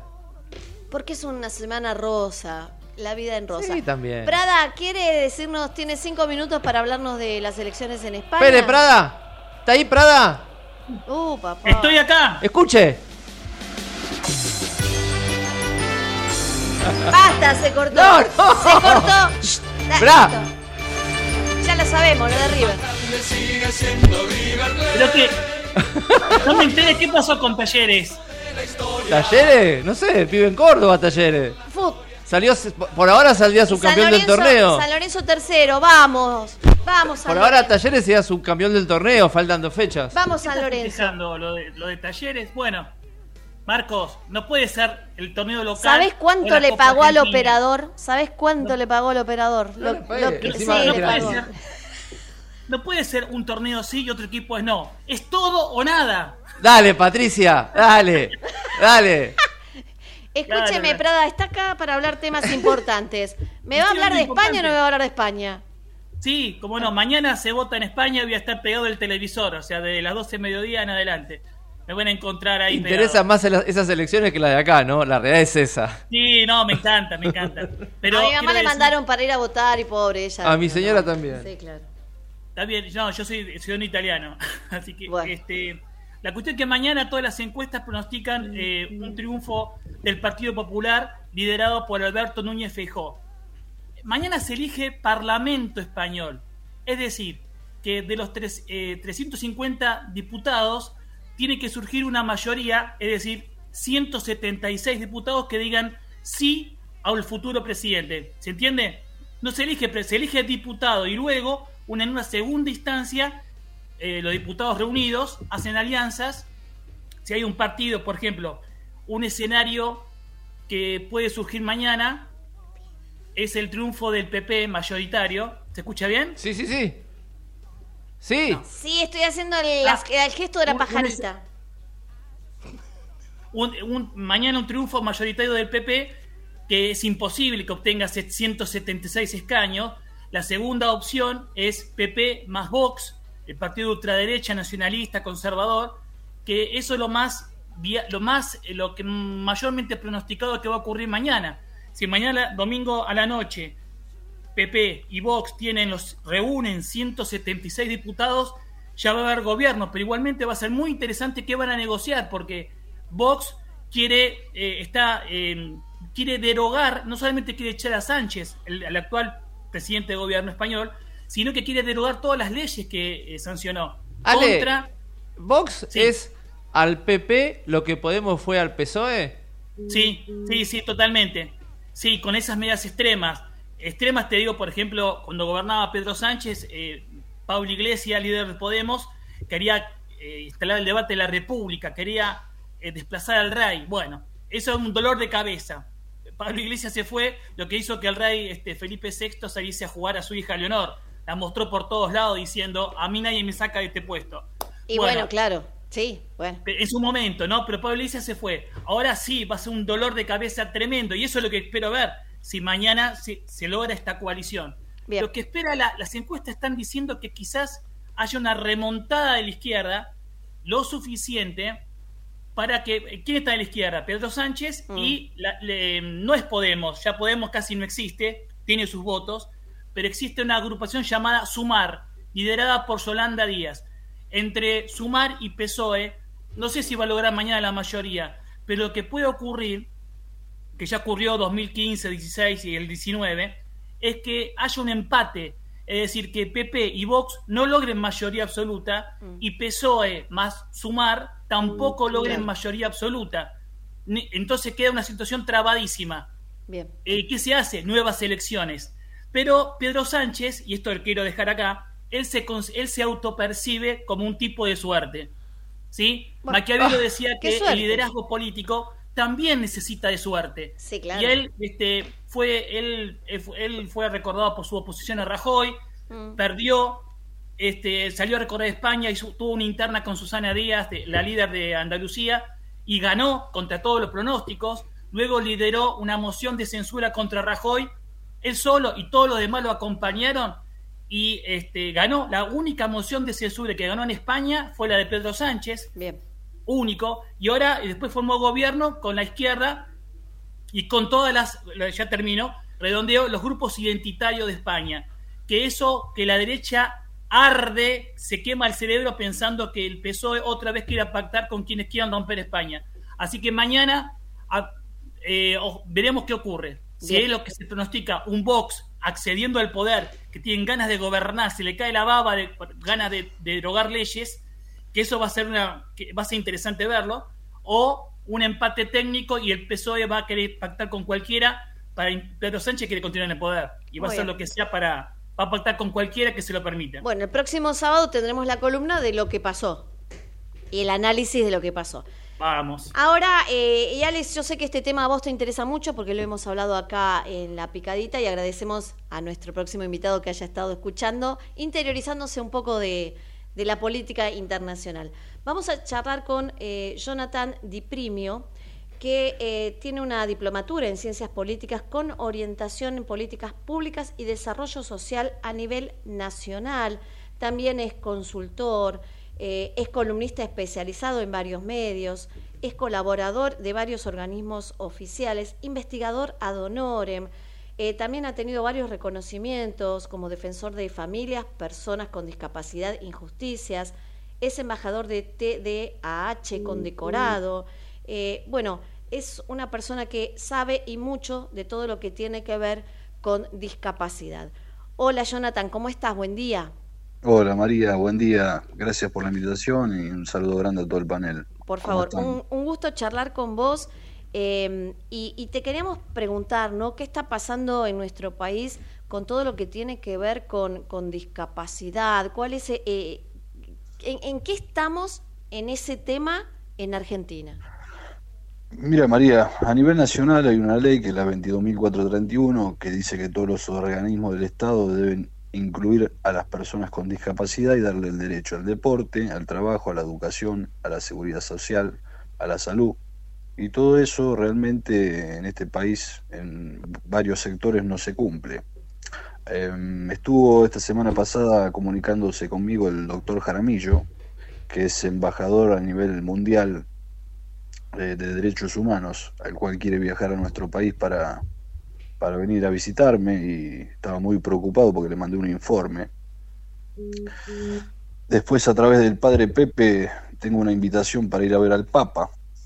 Realmente a mí me interesa mucho porque tenemos el Papa que es argentino y acá en nuestro país realmente no lo valoramos. O sea, hay un sector que no lo valora. Lo meter a la política. El Papa no es eh, político. El Papa Francisco es el, el papá del pueblo de la discapacidad, porque adhiere los tratados de la ONU, porque sacó a las personas con epilepsia de ser personas endemoniadas a ser personas con diversidad neurológica, porque da misa todos los jueves por las personas con problemas de salud mentales, porque ama a las personas con discapacidad y lo hace de corazón. Le pidió a Nicaragua, por ejemplo, que cumpla el protocolo de la ONU. Eh, yo le envié un informe al Papa eh, los, que los políticos, eso le dijo a Ortega en Nicaragua. O sea, el Papa Francisco dijo que las personas con discapacidad son hijos de Dios y que Jesús estaba con ellos. El Papa dijo que la peor discapacidad es no tener corazón para ver al otro, el pecado de la soberbia. Y yo creo que los políticos, algunos, no tienen corazón en este país. Eh, realmente a mí no, lo que yo quiero y pretendo, yo todo esto lo hago ad honorem. Tengo un gran equipo de trabajo, tengo mi jefe de prensa, que se comunicaron, mi jefe de prensa también es una, una, persona con discapacidad, yo creo que todos somos discapacitados, porque el ser humano es limitado, tiene emociones, tiene miedos, tiene bipolaridad, algunos se puede controlar, otros no, y pasa a ser una patología, pero yo creo que todos somos discapacitados. Eh, Jonathan, te, hago una consulta, ¿vos crees que nosotros como sociedad... Eh, ¿Estamos preparados para que personas con distintas discapacidades puedan estar a cargo de áreas de gestión? Lo digo por el hecho que sucedió hace semanas atrás de público conocimiento cuando se quejaron, estuvo a punto de ser eh, Guado de Pedro, una persona que es tartamuda, que ha mejorado muchísimo su tartamudez, a punto de ser el candidato de, del oficialismo, y se decía, y uno veía los memes en, en, en las redes, que mm. cómo iba un tartamudo a ser a ser eh, podía ser presidente salvando lo que dijo también hemos visto eh, distintos calificativos contra Franco Rinaldi por su discapacidad digo salvando lo que pasó después digo crees que la y, y, digo la sociedad porque como que la gente en vez de censurar eso lo festeja y, y pasa esos memes por redes sociales yo creo que hay un tema que yo estoy trabajando hace mucho que, que es el bullying Sí. ¿no? Que creo que todos sufrimos bullying en algún momento mm. en nuestra vida. Y creo que todos somos argentinos también. A ver, eh, acá no hay, no hay bandera política en lo que es la discapacidad. Acá realmente lo que estamos pidiendo, a mí me eligieron para que sea el defensor de las familias y las personas con discapacidad, porque uh -huh. el discapacitado no solo es el problema, el problema es la familia que se hace cargo y va a hacer un trámite o lo que fuese a un organismo del Estado o una empresa y siempre se choca contra la pared porque no son escuchados. A mí me pasó, ahora mi jefe de prensa me dice que eh, el candidato a intendente Rubén Vera de Miley eh, me, me, está invitando a charlar a mí. Y yo realmente, yo me, si es para mejorarle la calidad de vida a alguna persona, me siento con Milei, me siento con Macri, me siento con Bullrich, me siento con Larreta, con quien fuese, pero si, si, vamos a charlar realmente para mejorar la calidad de vida de alguna persona. Uh -huh. Ahora, si vamos a ponernos a discutir y no vamos a, a, lograr nada, porque a ver, si yo ahora me pongo a discutir con vos de algo que no tiene sentido, claro. realmente vamos a terminar lo de enojado y no vamos a lograr nada. Uh -huh y la gente está pasando hambre, está pasando necesidades. Yo creo que tenemos un hermoso país en donde somos reconocidos en el mundo, me lo dijo el doctor Jaramillo, que es embajador de derechos humanos del mundo. Eh, me dijo, o sea, están, son reconocidos por Maradona, por Messi, por eh, los murciélagos, campeones del mundo. Y acá no estamos peleando por a quién va a ver una lista. Esto yo no, yo no lo comprendo. Yo tengo una psicóloga que es especialista en mejorar corazones yo pongo a disposición mi equipo de trabajo para si algún político quiere hacer terapia, eh, lo invito. Te digo que si te vieran que hacer terapia a todos, tenía que dar número, ¿eh? Se queda sin turno. Tiene varios, ¿eh? Para que hagan terapia. No hay problema, pero, eh, para sanar el corazón, yo creo que, a ver, el- el- yo- a mí me pasó esta semana que la semana pasada Oriana es una nena que tiene el síndrome de Tay-Sachs, una enfermedad neurológica degenerativa que hace un año y medio la tenían presa en una obra social. Esa obra social eh, es Hospedit, el, el director es el señor Santamaría, Víctor Santamaría, que yo no lo conozco personalmente, pero bueno, no tengo problema en sentarme a tomar un café. Yo me dirigí personalmente al lugar eh, para poder eh, hablar con Santa María, la chica que estaba en, en administración, le comenté, le digo, mira, necesito hablar con Santa María, me dijo, no está. Digo, bueno, con alguna autoridad. Me dice, mira, no te puedo atender ninguna autoridad, te doy un número de teléfono para reclamo. Entonces yo agarré un video ahí, digo, nadie me quiere atender, la tienen a Oriana presa, le sacaron el derecho a la libertad, o sea, le sacaron el derecho de la internación domiciliaria. A la madre subían los abogados y los médicos a hostigarla, le hacían firmar eh, insumo que no recibía, eh, la amenazaban. El padre cuando fue juzgado, el juez determinó a favor de Oriana. Eh, al otro día el padre me, me comentaba que lo hostigaban, lo seguía un auto todos los días sacándole fotos. Yo me parece que, no sé, eh, lo invito también al señor Santa María, a mi psicóloga, para que le- yo creo que está al tanto del tema. Ahora, a través de que yo salí en los medios, a Oriana le devolvieron la, la internación domiciliaria. Pero le querían hacer firmar a la madre que le den los materiales que necesita, medicamentos, insumos, eh, y, y no era la totalidad. O sea, Claro. que le estaban dando algo que no, no- o sea, están haciendo firmar algo que no le estaban dando. Una parte sí, una parte no. O sea, seguimos en el mismo lugar. Después, a través de un productor, me invitan a un programa de televisión que se llama IP, que yo me doy cuenta que el señor Santa María es el dueño, ¿no? Que el programa lo conduce Marcelo Bustamante. No quiero decir quién es el productor, porque capaz que lo pueden llegar a, echar de su trabajo, ¿no? Lo conozco porque el movilero eh, era movilero de Moranzoni, al, al cual conocí personalmente. Y mi jefe de prensa me manda las capturas de pantalla hablando con este hombre que le solicitan entre oportunidad de la patente de mi auto. Y yo le dije, mira, yo voy al programa, no tengo problema, no voy a ir a hablar mal de nadie, porque no, no acostumbro a hacer eso, pero no voy a ir en mi auto, o sea, voy a, voy a dejarlo el auto lejos, le digo, porque no sé por qué tanta insistencia en, en la patente de mi vehículo. O sea, porque ¿qué, qué me quieren? ¿Poner un micrófono dentro de mi vehículo? Igual, Jonathan, sé que por este tipo de cosas y por decir algunas cosas en los medios, tampoco la estás pasando bien vos. Y la verdad no es que no la estoy, yo estoy tranquilo. Eh, Me lo tomo con calma porque a mí me da la fuerza. A ver, si yo lo abrazo, no sé, al gobernador de, de tal provincia, Mm. yo realmente no lo siento. Ahora voy a abrazar a una persona con discapacidad, una familia, un familiar, y yo ese abrazo lo siento, porque eso es cuando a mí me preguntan por qué yo hago esto. Entonces yo les cuento, porque acá yo veo amor de verdad, del otro lado no. Entonces, yo estuve hablando con? Gustavo. Mm. Quisiera saber cuáles cu- cuáles son los principales, pa- para vos obviamente, cuáles son los principales temas o el tema o dos, tres temas principales que no se están resolviendo en cuanto a la discapacidad. Vos dejaste entrever uno, que es cierta corrupción de la obra social en que te dan, te hacen firmar ciertos tratamientos, ciertos elementos que después no se dan. ¿Es eso el problema también o hay otra cosa más? Y el problema es general. Yo estoy trabajando con un grupo de abogados al cual quiero hacer una ley. O sea, no sé si me van a atender, pero en los tres poderes que tenemos, el legislativo, el ejecutivo y judicial, no se está cumpliendo el cupo laboral, que es el 4% que en la ONU se firmó en el, en el 2006. Después, en el año 2016, la doctora Cristina Fernández de Kirchner, en el Instituto Patria, cambió la palabra de discapacidad por accesibilidad. La llevó al Senado y los diputados y senadores no le interesó. Entonces realmente no entiendo yo qué es lo que está sucediendo en nuestro país. Pero lo que sí entiendo es que la gente está sufriendo y yo voy personalmente a ver cada caso. Más allá que tengo un equipo de trabajo, voy personalmente a ver cada caso. Ayer fui a ver un caso en Morón que eh, un nene que se llama Benjamín tiene el síndrome de monocomio. Este síndrome es el único que hay en el país. El nene está en una cama sin su internación domiciliaria como corresponde, no hay ningún médico de cabecera que realmente lo, lo trate no tiene las condiciones necesarias en la casa, tiene humedad, tiene un montón de cosas, la madre llorando. Me dice, por favor, ayúdame. Esto es una jueza en Morón en el 2019, hace cuatro años, le exigió a la obra social que por favor le den todo lo que necesita y no lo están haciendo. Entonces tengo miles de casos por día. Yo tengo y yo tengo prueba de todo lo que estoy diciendo.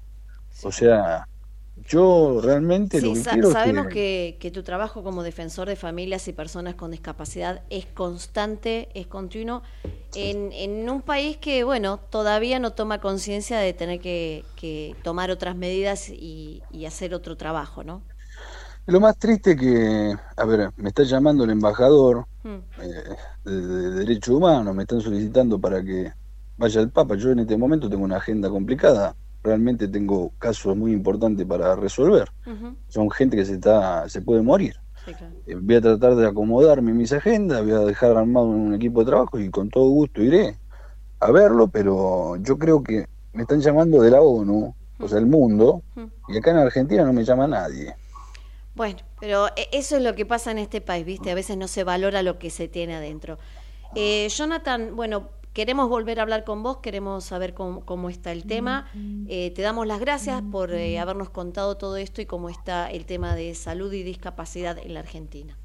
Bueno, María, gracias a ustedes, por que tengan un excelente fin de semana Un y un cariño a disposición. Gracias, abrazo grande. Hablamos con Jonathan Di Primio, defensor de las familias y las personas con discapacidad. Bueno, ahora nos metemos un poquito en, en lo que pasó. eh, hablábamos antes de las elecciones también en, Santa Fe. Y veníamos hablando con un par de colegas y después hablábamos con Marcos. Esto que se dio, ¿no? Eh, en Santa Fe, que ganara Puyaro, colegas de Santa Fe me decían, y bueno, ganó la persona que caminó la provincia y que los santafesinos tomaron como que era de su provincia. Y después, bueno, la serie de cosas que contaban, que de parte de la otra candidata, bueno, hacía más campaña en Buenos Aires. Esas cosas se ven. Yo lo que no puedo comprender es cómo los candidatos no se dan cuenta de que esto se percibe y se ve, ¿no, Ale? Eh, sí, en todo caso ganó el quien recorrió la provincia, pero no, no, no, no necesariamente, porque lo que se quedó instalado es, eh, o la conclusión es, que perdió el discurso de supuestamente de odio, bueno, porque eh, Lozada lo, Mm. lo acusó de, bueno, de conversaciones sospechosas con, con personas de, eh, que participaban del narcotráfico. Y entonces, claro, ¿cómo zafás esto después, el día después? Es que yo lo veo difícil. ¿Cómo te sentás después con alguien que acusaste de eso, eh? Lo veo complicadísimo. Por eso, esto es, bueno, si me permitís, digamos, esto es el- el- una especie de dinámica, in- un increyendo que Mm. está tomando interna de Juntos por el Cambio, que en los resultados todos los, eh, en San Juan, con la- eso lo hablaba Marcos la otra vez, eh, ganan todos aliados de la reta. O sea, la reta está, está ganando, juez perdió, o sea, está, la reta está sumando aliados eh, en el interior que están ganando. Pero entonces, yo eh, les, les pasé a ustedes, eh, vi una entrevista, una, este, una- Encuesta. un montón de encuestas, y estaban todos preguntándose este, el cisne negro. Cisne negro es la figura que se utiliza para decir un hecho inesperado, ¿sí? Alguien, algo que nadie preveía. Y las encuestas estas, que maneja también el mercado y los círculos políticos, hay como 10 encuestas. El promedio es que el primer candidato, eso sería lo, lo, previsible, después ahora lo discutimos, el primer candidato sería Massa, el segundo Burj Larreta y el tercero, el cuarto sería Milei. Eso es lo previsible para las pasos del 13 de agosto. Y ahora todos pensando cuál es el cisne negro. En realidad, si uno se fija en esas encuestas, ya tenemos un cisne negro ahí. Que nadie estaba mencionando, nadie lo menciona y lo están viendo, según esos datos, la interna de Juntos por el Cambio, y esto es lo contradictorio a lo que dije recién, la está ganando Patricia Burrich, según las encuestas, porque dije recién que eh, en las provincias gana aliados de la reta. Y Burrich, aparentemente, por los que dicen quienes sé que están sondeando la opinión pública, Burrich no que gana, sino que saca en algunos lugares, arrasa con la reta, pero que la reta tiene mayor aparato, entonces puede contrarrestar, o mayor organización y puede contrarrestar esto. Ayer- El, el- el día de la elección, yo uno va preguntando números y uno va llamando a los amigos que tienen en Santa Fe. Y hablé con gente del entorno de Bullrich, me dijo que ya estaba Patricia allá, me dice, igual con Puyado tienen muy buena relación, se llaman bárbaro. Claro. tengo entendido que Puyol lo primero que dijo es, dijo, mi candidato es Larreta, tengo entendido, pero después dijo, no quiero nacionalizar la elección que se viene en Santa Fe, como diciendo, que dicen que De Loredo dijo lo mismo sobre Córdoba, más allá de que gane la ciudad, después yo no nacionalizo, van a ir los dos a hacer campaña y yo salgo con los dos. Lo que me llamó la atención de Santa Fe, pues tiene que ver con el tema boleta única Santa Fe. Gana Puyaro Lozada, por las tres ciudades principales, los candidatos a intendente que ganan son los candidatos de Bullrich y Lozada, no los de Puyaro. Y a nivel diputado provincial gana Perotti y la segunda más votada, que Esther dijo, ha metido un montón de proyectos, es Amalia Granata. Sacó 177 mil votos Bueno, Amalia Granata. Amalia Granata la, la defenestró a Lozada. Pero el ¿eh? candidato a senador de Amalia Granata sacó 30 mil votos. O sea, ella sacó 140 mil más que su candidato a senador. Granata fue una de las que más luchó contra Lozada. Sí. Es más, haciendo ver que Lozada iba en, en avión particular, este, en avión privado a Santa Fe, que se la pasaba en Buenos Aires, se hablaba desde Buenos Aires, se hablaba de lo nacional. Si fue la peor Yo lo que voy de es, la gente en la encuesta dice, voy a votar lo que me gustaría y después cuando llega al, al cuarto oscuro dice, che, boleta, no tengo nada de cortar, meto todo junto. Porque si uno se pregunta, a ver, vos hablás acá en la ciudad de Buenos Aires con algunas mesas de Juntos por el Cambio y se está dando un fenómeno ilógico. Hay gente que te dice, quiero votar a Lustó para jefe de gobierno y a Patricia para presidente. Y vos decís, no, no son, no pegan juntos. Yo no sé si después se va a dar o cuando lleguen dicen, ¿sabes qué? No voy. Ah, Bien, acá encima son urnas separadas. Pero si fueran juntos, la gente cortaría boleta y diría, pongo a Lustó y a Patricia y dice, meto la boleta junta que sea lo que sea. Pues también se puede dar ese fenómeno. Yo, yo lo que creo también es que le pasa a los periodistas, a los encuestadores y todo, escuchan demasiado a los entornos de los candidatos, no escuchan a la gente. Eh, y, y si hablamos un poco más de política, el domingo querían hacer una foto en común. No, pu- no pudieron, ¿no? No lo pudieron. Lo quería hacer más que nada, la gente de la reta lo proponía, alguno del entorno de Patricia quería y Patricia dijo que no. Bueno, fíjate, eso no- y me dijeron que la que dijo que no fue Lozada. No, no, no, en Córdoba. Ah, en Córdoba, mañana, pensé que me decías de Santa La Fe. que no quiere una foto abrazadito, Porque no sé si le suma hoy a ella. Eh, no sé si no, sí, yo creo que hoy por hoy suma a hacer cosas en conjunto. Me parece que la gente está pidiendo, déjense de pelear y hagan las cosas que corresponden. Coincidimos que es un cisne negro, que Patricia Burch gane las internas con Larreta, que supuestamente es el ganador, el que tiene los medios, la plata, la pauta, etcétera, etcétera. O sea, eh, con- el, conviene... el- el jueves me decían que es cierto que la reta está abajo de Patricia, pero que entiende como tiene los recursos de la ciudad, lo decía gente de, de Juntos por el Cambio que está con el tándem La Reta, Santilli y todo ese grupo, pero que entiende que como tiene muchos recursos en el sprint final, todos esos recursos que va a poner para la, para la campaña van a terminar jugándole a favor.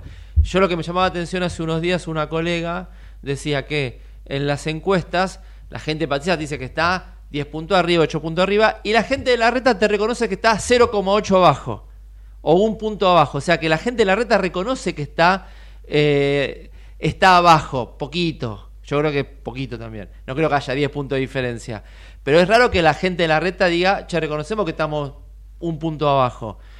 Porque vos decís, ¿estás un punto abajo o estás más? Pero decirlo de un punto para decir, estamos en empate técnico.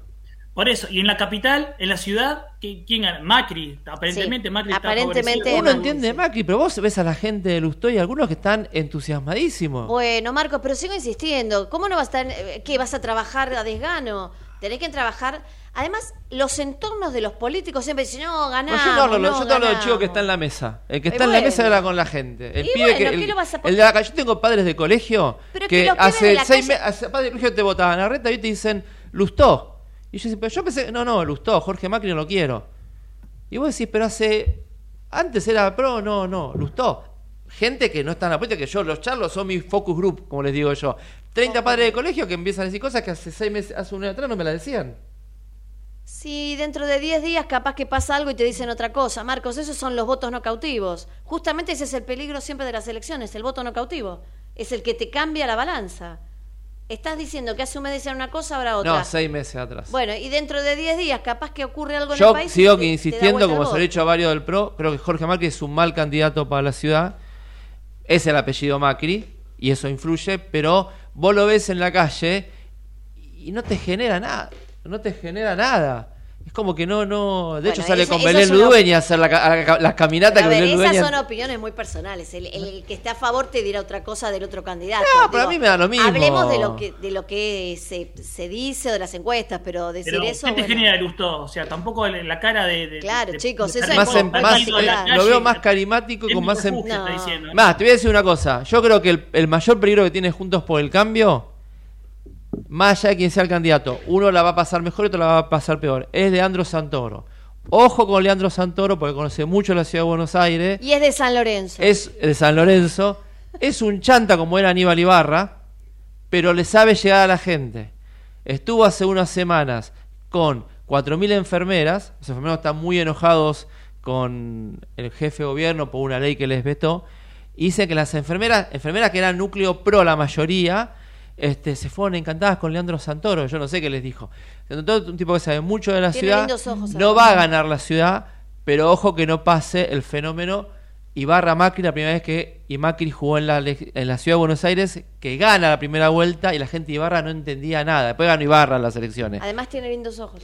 Pero yo No, insisto, Pero hubo un cambio sociológico en Digo, la ciudad. porque Marco va 20 viendo años- eso, veamos lo lindo de cada uno, ¿viste? No, los hace de 20 años uno. están construyendo edificios en la ciudad de Buenos Aires, un boom con- de la construcción, sobre No todo me en la hable zona de la construcción de edificios. Justo, le pido el por favor, le pido por favor Y en que Caballito. no toque. en- o sea, no, y en, Flores, en Flowers también. Y en Flower, déjelo ahí. Flowers North, North En- En Flowers. serio, Prada, porque me voy a cebar, me voy a ir a la banquina y no hace falta, estábamos No, eso- no, pero ¿no, no le causa un poco de. Lustó mostrando. También uno dice Macri, la- el, su Pedri, su antecedente, y Lustó, o sea, autor de la 125, embajador. cómo- cómo le dio de- Cristina ese día, renunció. Pero Pichetto, pero. Pichetto también en la 125 y Pichetto era acérrimo defensor de Cristina hasta un minuto antes de ser candidato a vicepresidente de Macri. Lustó se iba a ir del país con Macri. Redrado fue presidente del Banco Central defendido por Kirchner. Mirá, no, no escucha. Lustó se quería ir del país con Macri, se fue. Se como fue embajador embajador. de Estados Unidos. Vamos, chicos, todos tienen. Ocaña fue interventora del PAMI de Néstor. Si, todos si vos te pones a fijar plata. los candidatos de Juntos por el Cambio, hay un 10% que son kirchneristas y un 15% que fueron menemistas. ¿eh? En realidad, sí, tenés un, un par de kirchneristas arrepentidos. Claro. ¿Por qué tanto Bueno, odio Julio entonces? Cobos. El odio de los conversos. E- Es Julio Cobos el converso también, claro, bueno. Eh, pero la, la chicañó a Cristina, Cristina le dijo como que no sabía de economía. ¿Te acordás? Claro, volvió bueno. antes Estados Unidos. Man- Yo lo mandaban insisto. ahí a que haga historia, se sacó la foto con Obama y Ninguno después... resiste un archivo. Ninguno. El que Está toque bien. no resiste un archivo, ¿eh? Salvo que sea muy nuevito, no resiste archivo. Bueno, si alguien quiere dar, este, parece todo, todos los sábados voy a, hay un lugar acá en Lugano donde se puede pasear perros y que, que dejan abandonados, ¿no? Vos querés ir a pasear perros, lo llevas dos horitas y lo devolvés. Bueno, eso parece a veces gustó, ¿no? Como alguien que quiere, necesita que lo paseen para sentirse querido. O sea, esa es la imagen que proyecta. Puede ser. La comparación fue. La comparación con el lugarcito de los perritos me mató. Bueno. Quieranme, porque falta el cartel que No, diga. te queremos, te queremos, Prada. Pero te queremos y nos vamos a la tanda, ¿le parece? Y después lo queremos otro poquito más. Vamos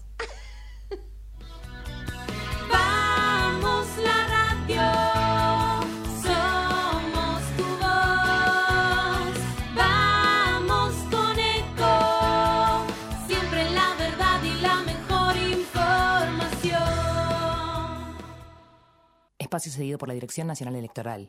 Unión para defender lo que es nuestro. Unión para representar el orgullo por nuestra patria. La patria sos vos y vamos a defenderla. Unión por la patria. Sergio Massa, Agustín Rossi, precandidatos a presidente y vicepresidente. Lista 134A, celeste y blanca. Espacio gratuito asignado por la Dirección Nacional Electoral. En las PASO necesitamos tu voto. Marcelo Raval, el presidente. Patricia Aurones, vicepresidenta. Lista 92, Política Obrera. Ay, pero qué tarde, ¿qué se me hizo? Me tengo que apurar porque si no, no llego, no llego, no llego. No. ¿Pero seguro? ¿Qué problema? Eh, bueno, vamos a encontrar una solución. Bancame ahí que en dos minutos estoy con vos. Bueno, vos ahora te tenés que ir. Sí, pero yo quiero hablar de esto ahora. Cuando llegue a casa te llamo. Te- Tres de cada diez muertos en el tránsito son peatones. Cruzá siempre por la senda peatonal o esquina, respetando los semáforos. Allí, todos los vehículos deben darte prioridad. Luchemos por la vida. La vida es el primer derecho humano. No al aborto. Votá por las dos vidas. Claudio Benchaluti, diputado provincial, Partido Celeste, lista 320, provincia de Buenos Aires. Descarga gratis de tu celular la aplicación Ecomedios. Podés escucharnos en vivo, informarte con las últimas noticias y entrevistas en audio y video. Búscala y bajate la aplicación Ecomedios. Basta de perseguir médicos. Estudié para salvar vidas, no para hacer abortos. Votá por las dos vidas. Leandro Rodríguez Lastra, diputado nacional, Nueva Unión Celeste, lista 506, provincia de Buenos Aires. Podés vernos en vivo en ecomedios.com. Contenidos audiovisuales. Conectate con nosotros. Línea directa 4 325 1220. Corrientes somos todos.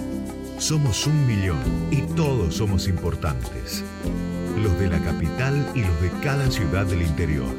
Los chicos que son el futuro y los veteranos que tienen la experiencia. Los hombres y las mujeres tantas veces postergadas. Los emprendedores que crean oportunidades y los más humildes que las necesitan. Nuestros grandes héroes y los que cada día salen a trabajar. Corrientes somos todos. Y todos tenemos que poner el hombro para construir la provincia que soñamos.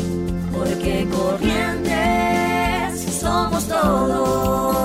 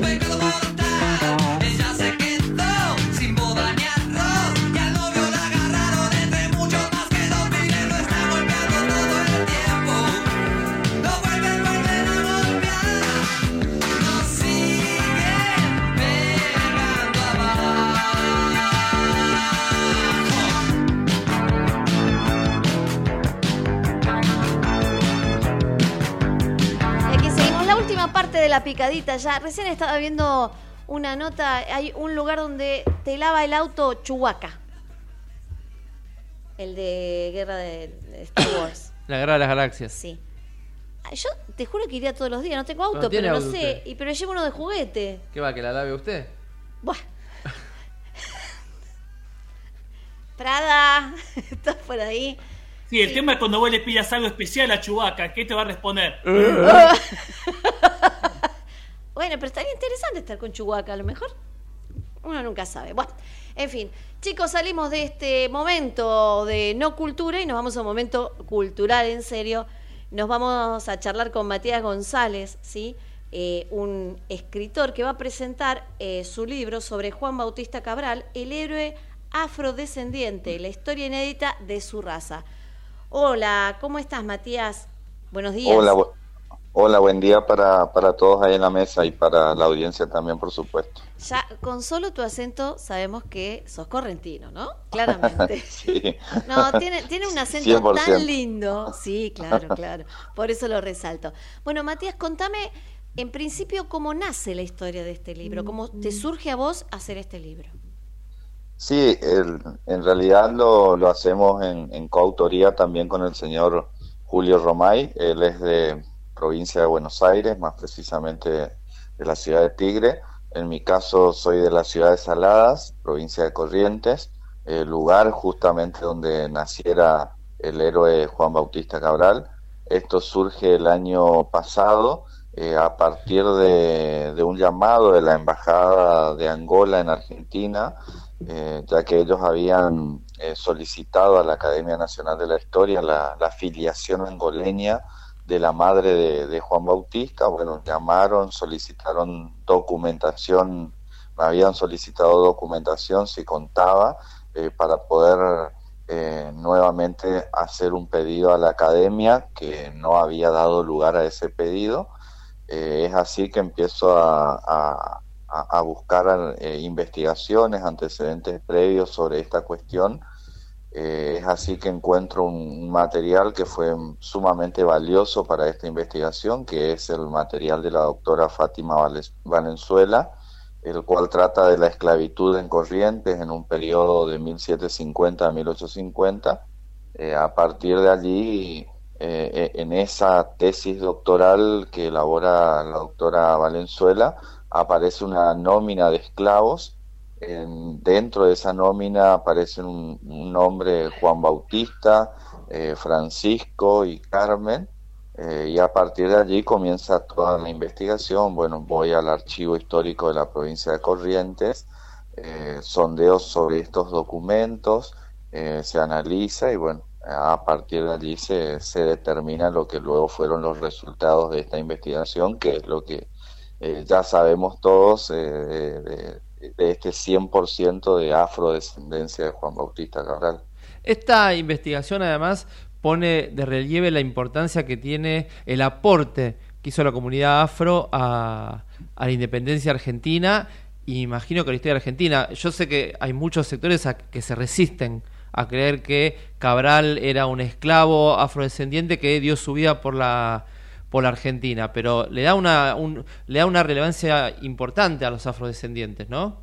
Sí, por supuesto. Bueno, eh, también lo, lo que señalabas al principio de que hay un cierto sector que aún se resiste a, esta cuestión. Bueno, cuando yo inicié la, la investigación y hice en el mes de marzo un- un- una presentación de, de- de avance de investigación eh, sobre estos documentos encontrados y, y uno fue eh, percibiendo en, e- en el ámbito académico sobre todo distintas pres- presiones de distintos sectores y de otros ámbitos también, eh, un poco bastantes eh, reacios a, a esta cuestión de que Juan Bautista sea eh, afrodescendiente, pero también como lo señalabas, por supuesto que es una reivindicación a, a- a la población afro en nuestro país y toda la importancia que tuvieron y lo siguen teniendo en todo el proceso de, de- construcción y configuración de nuestro Estado Nacional, así como lo tenemos a Juan Bautista, también estuvieron tantos hombres y mujeres que, que lucharon y dieron la vida por nuestra patria. Eh, es así que en el mismo libro que estamos presentando también eh, hay, eh, se han encontrado algunos otros eh, hombres en ese regimiento de, de granaderos que, que eran esclavos. Eh, así que la verdad que eh, se trata de un, un material muy importante. Una, una pregunta, digamos, este, quizás, no, no sé si obvia, pero no sé si tiene la, la respuesta a esto, ¿no? Juan Bautista, ¿es el nombre, se lo habrá dado este, la madre a, a- a Cabral? O, ¿O fue dado por alguien que le puso el nombre? Porque es bastante cristiano el nombre, no, no, no producto de las raíces africanas. Sí, sí, bueno, en realidad el, el nombre eh, Juan Bautista es, eh, van a encontrar distintas derivaciones, bueno, también está esta cuestión en el, en el, en el material, eh, se lo puede encontrar como Juan Bautista o Baptista, que en realidad es, eh, proviene de Brasil y justamente eh, en Brasil eh, había un, fuerte peso de, por supuesto, de la población eh, afro. Es allí el, la mayor concentración de, hombres con, con, ese, con ese nombre, eh, ese compuesto, que luego se va introduciendo hacia la provincia de Corrientes y justamente también eh, señalar que la, familia Cabral, que eran los amos de, de- los, del padre y la madre Juan Bautista, eran de, de origen eh, portugués, eh, los Cabral de Melo y Alpoin. Eh, pero sí también se hace todo, todo este análisis. Bueno, no- no- nosotros en realidad no estamos en condiciones de, de señalar, de acuerdo a, los documentos encontrados, de quién le haya eh, puesto el, el nombre, pero sí podemos establecer algunas presunciones, pero no, no es el objetivo en este caso, ya que justamente la diferencia de este material, de esta investigación con otras, es que hay un total rigor científico que antes no se había aplicado.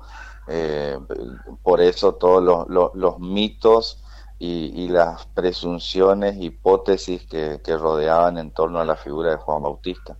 Matías, eh, este libro eh, no es como cualquiera que uno, bueno, se pone, se inspira y lo escribe. Este llevó mucha investigación.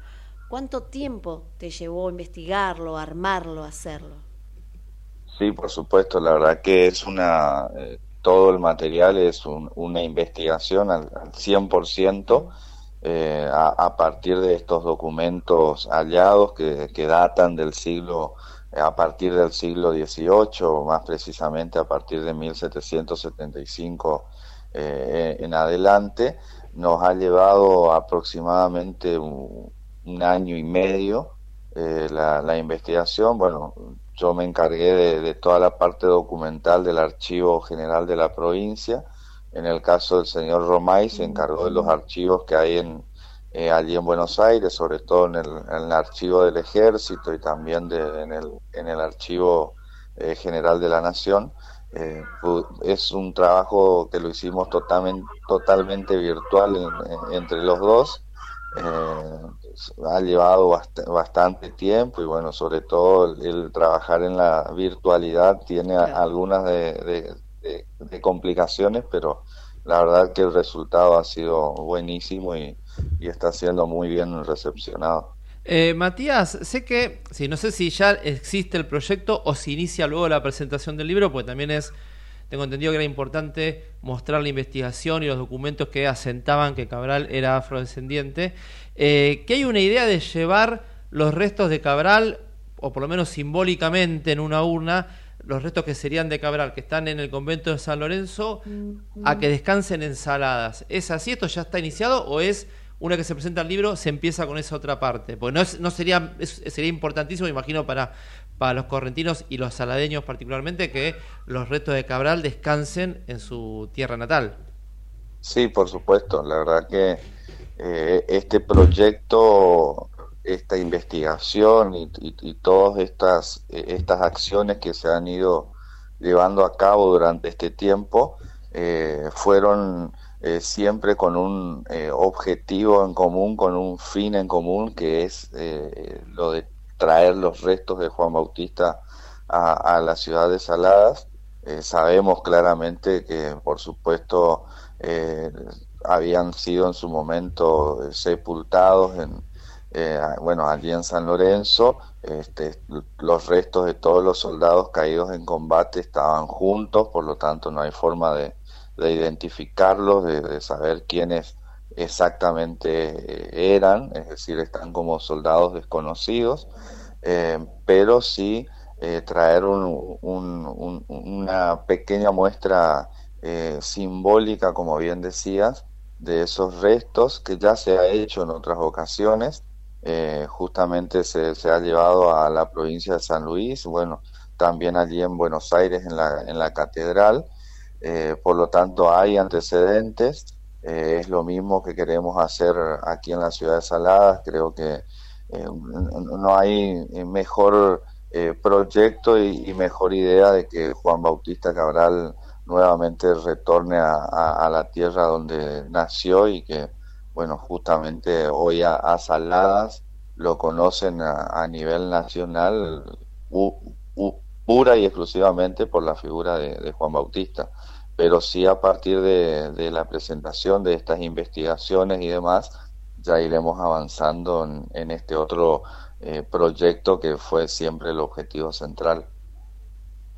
¿Ale? Quería, sí, esto último, quería saber, o que menciones, ¿no? Acerca de cuáles son los mitos que están en torno a Cabral, que vos lo mencionaste, ¿no? Para sacar esos Sí. mitos, pero ¿cuáles eran? Hasta Sí, se bueno, cuestiona su tenemos- existencia. Te- te- tenemos, mm, la verdad que, que muchas, eh, sobre todo había muchos eh, mitos con respecto a la filiación, es decir, quién era más precisamente el padre.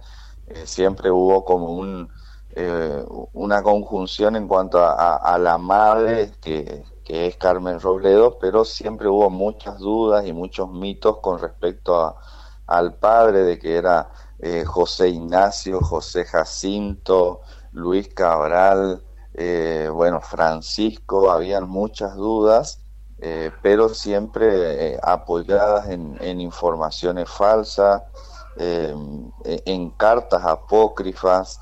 Eh, lo- lo que nosotros dejamos establecido en esta investigación es que, por supuesto, el padre es don Francisco Cabral, fue don Francisco Cabral, es lo que Juan Bautista declaró al momento de sumarse al regimiento de granaderos. No podemos, no tenemos otra documentación que pueda ir en contra de aquello que haya declarado eh, Juan Bautista y bueno, también con la con la venia de, de- del entonces coronel José de San Martín. Eh, después también con respecto a, la edad, siempre se ha establecido una fecha de nacimiento como el 24 de junio de 1789, de 1793, de 1785, eh, una danza de fechas eh, que después nosotros con estos documentos eh, realmente eh, va bastante más para atrás, para atrás la fecha de nacimiento, lo tenemos entre 1773 y 1774. Esto quiere decir que para el momento del combate él llegó aproximadamente con unos 39, 40 años y no entre 20 y 25 como, como se creía. Eh, bu- también otro de los mitos es, bueno, de que no, no, no podía formar parte del regimiento de granaderos por, por la edad. Sin embargo, pudimos ubicar en ese mismo regimiento compañeros de Juan Bautista con edades eh, que, que, que iban entre los 35 e incluso hasta 55 años. Y esto documentado, es decir, no, no, no son eh, presunciones nuestras, está totalmente documentado y esto queda fijado en, en este material con, con respecto a, a, a- a la edad y bueno, la, la afiliación, el origen étnico y demás cuestiones. Y así podemos hablar de muchos otros mitos también. Pero qué interesante, de verdad te estoy escuchando y digo, ya, ya lo quiero leer. Muy interesante, qué gran trabajo. Matías, ahora ustedes hacen la presentación el 25 en Saladas. Contanos dónde. Es así, el día, bueno, estamos muy próximos, eh, esta semana entrante, el día martes 25 de, de julio a las 20 horas se estará llevando a cabo la presentación oficial de este libro en la Casa del Bicentenario, la ciudad de Saladas. El, también esta presentación se va a hacer una transmisión eh, en vivo, online, a través de, a través de la cuenta de Facebook del municipio de, de Saladas. Bien. Y también, bueno, se estará replicando esta presentación en otras Eso te ciudades. iba a como- preguntar, si después de esta primera tenés ya otras pautadas.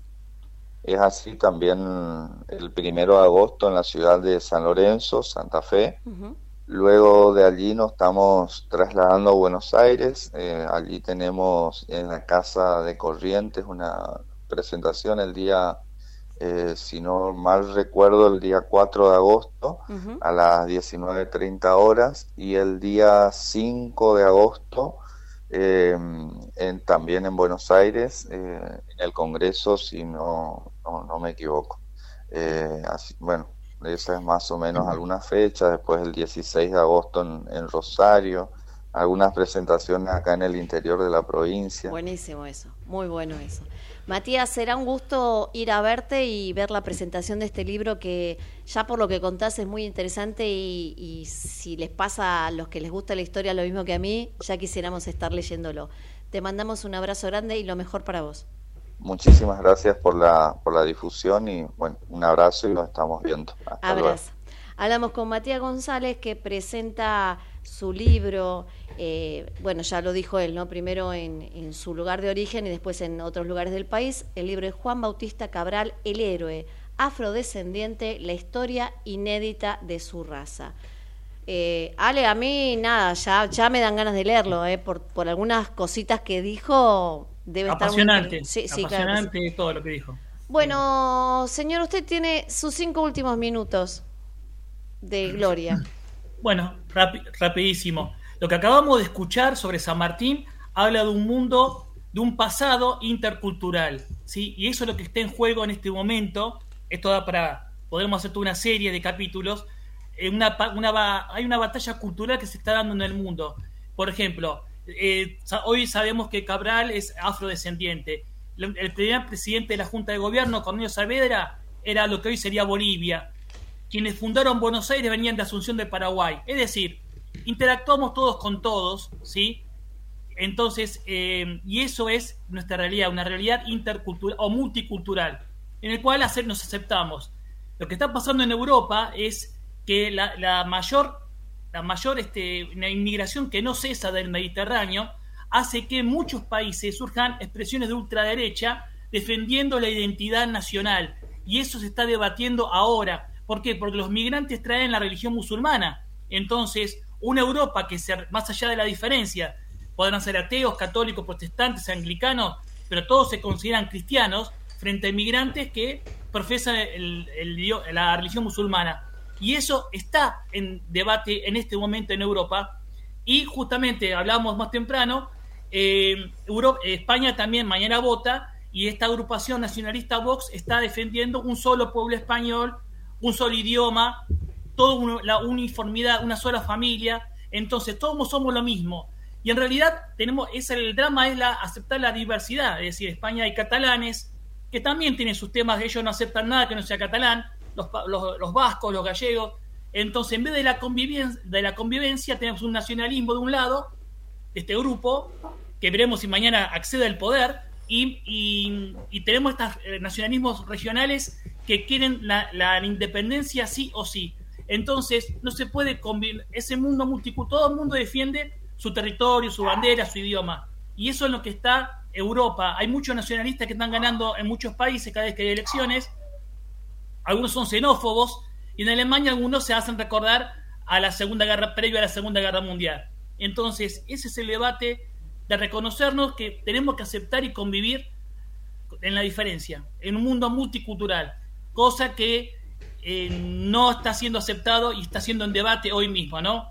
Eh, va esto del ámbito de la, digamos, de la nacionalidad, de la, de la sexualidad, eh, de, de la educación, de todos los ámbitos, la religión. Entonces es un desafío para la humanidad la convivencia. Muy bien, Prada, pero mire, puntualmente y todo. Bueno, felicitaciones. Saqué Bueno, 10. Pero más, 20. Eh, Ahora tenemos los últimos cinco minutos de Zapata. Eh, breve, digo, hay mucha, muchas cuestiones políticas, sociales, excelente análisis de Alejandro. Yo vi algo que tiene que ver con el periodismo y qué derechos tenemos los periodistas para algunas cosas. Eh, esta semana, la semana pasada y esta semana hubo una gran controversia con Jorge Lanata por dar eh, públicamente en los medios el supuesto problema de salud que tiene Wanda Nara. Y hubo un enojo terrible, que no tiene derecho, hay que preservar la intimidad. Se recordó que la única eh, enfermedad que no se puede decir cuando una persona está enfermo es el tema del SIDA, pero que después el resto de las, de las enfermedades, por ley, no se puede prohibir contarlas. Yo creo que es una noticia y se puede contar. Pero voy a algo que nadie habla, que es eh, los famosos que cuentan tanto su vida privada, pero tanto, tanto, tanto, que cuando piden, che, esto no lo cuentes, decir, pero si me contás hasta cuando te salí de- con tus amantes de, lo- de los telos, que no puedo contar esto ahora. Entonces yo creo que cuando un personaje público de renombre quiere tener su vida privada y lo logra, después los periodistas no cuentan las cosas de su vida privada. Y puedo referirme desde Gabriela Sabatini, que aparece cada tanto en algún partido a beneficio, si no, no sabemos ni dónde está, Manu Ginóbili o el mismo Leo Messi. Persona más pública, nadie conoce su vida privada. Y me acuerdo hace una anécdota que contaba Ricardo Darín, que un día saliendo de Barcelona hace muchos años, sale y no había transporte, para un auto y le dice, ¿qué haces acá? Y era Messi manejando. No dijo Messi Antonella, Messi. O sea, Messi podía venir de comer un asado, de tomar algo, de lo que se le cante. Nadie dijo, che, ¿qué estaba haciendo Messi solo? Porque Messi no cuenta su vida privada. Entonces, cuando vos sos un famoso que contás todos tus problemas matrimoniales, los problemas que tenés de infidelidad o de que vos sos infiel, haces de tu vida privada más pública que la pública, y después decir, che, cuida mi entorno para que mi hijo no. Pero si no te fijaste nunca antes en tus hijos, ¿por qué te fijas ahora? Está bien, es un tema de salud y cuando los medios hubieran dicho, che, se fue a hacer estudio de Fundaleu, todo, todo el mundo hubiera pensado en leucemia, no nos hagamos los hipócritas. Este, ¿Por qué no decirlo? ¿Por qué el famoso tiene derecho a decir, cuándo yo puedo contar lo que me pasa y cuándo no. Sobre todo una famosa como Wanda Nara, uno le puede gustar o no, pero tiene millones de seguidores y el periodista, puede decir, mira, hay millones de personas que quieren saber de la salud porque la siguen en redes. Y yo tengo la información, la cuento. Punto. Conté la información. Nada más. Después que lo desmientan o no. De hecho, Chiche Blum tiró otro, otra, otro diagnóstico también de temas de sangre, un linfoma, no recuerdo exactamente el nombre. Pero digo, en vez de fijarnos eh, qué podemos contar los periodistas o no, ¿por qué los personajes públicos, especialmente los que están en el mundo del espectáculo, empiezan a fijarse qué cuentan y qué no cuentan? Pues si cuentan todo, después no se enojen porque uno dice, che, tú también lo conté. Ah, ¿no querías? Bueno, pero contaste todo hasta ahora. Tengo derecho a contarlo porque tenés millones de seguidores que quieren saber qué te pasa. Y yo le cuento a esos millones de seguidores que te siguen. Punto y aparte, como dice Javier Milei. Voy a sumar algo a eso que estás hablando, que sí, coincido totalmente, o sea, no, no, no hay nada más que agregar. Pero escuchaba a algunos colegas también, pobrecita, pobrecita, qué triste, qué terrible. Y yo pensaba, no, sí es cierto, o sea, por supuesto que nadie, nadie, nadie se, obviamente. Pero ¿saben qué pensaba yo? Y a lo mejor ustedes me entienden, ¿no? Mi, mi, mi controversia en esto. ¿Cuánta gente, teniendo lo mismo, no tiene los recursos que tiene ella para atenderse. Además. ¿Cuánta gente que tiene lo mismo eh, a veces ni siquiera tiene el diagnóstico a tiempo porque no la atienden en un hospital público como corresponde? Porque como hablábamos con el concejal de CESA o el candidato a concejal, ni siquiera los atienden o los hacen esperar tanto. Los turnos que les dan a los jubilados, que le dicen a un jubilado que tiene urgencias porque ya determinada edad son urgencias y venía dentro de tres meses. Y en tres meses, si tiene una enfermedad grave, El jubilado ya no ya no está. la cuenta. Ah. Entonces, el pobrecita me sonaba tan terrible. Digo, en serio, pobrecita, ya debe haber gente que tiene lo mismo y que ni siquiera puede pagarse los remedios porque no se los paga la obra social, porque no tiene laburo y por ende la obra social no le puede pagar porque no tiene laburo. Entonces digo, miramos ese darnos lástima de alguien que es triste lo que le pasa, sí, seguro, pero hay casos mucho peores todavía. Entonces, a ver, dejemos de ser tan hipócritas que porque es Wanda Nara es peor que lo que le puede pasar a otro con peores condiciones. Bueno, dicho esto, nos vamos yendo. Nos encontramos el próximo sábado aquí en la picadita de los sábados en Ecomedios AM 1220. Corrientes somos todos. Somos un millón y todos somos importantes. Los de la capital y los de cada ciudad del interior. Los chicos que son el futuro y los veteranos que tienen la experiencia. Los hombres y las mujeres tantas veces postergadas. Los emprendedores que crean oportunidades y los más humildes que las necesitan. Nuestros grandes héroes y los que cada día salen a trabajar. Corrientes somos todos. Y todos tenemos que poner el hombro para construir la provincia que soñamos. Porque corrientes somos todos. Gobierno Desde Buenos Aires, transmite LRI 224, AM 1220, Ecomedios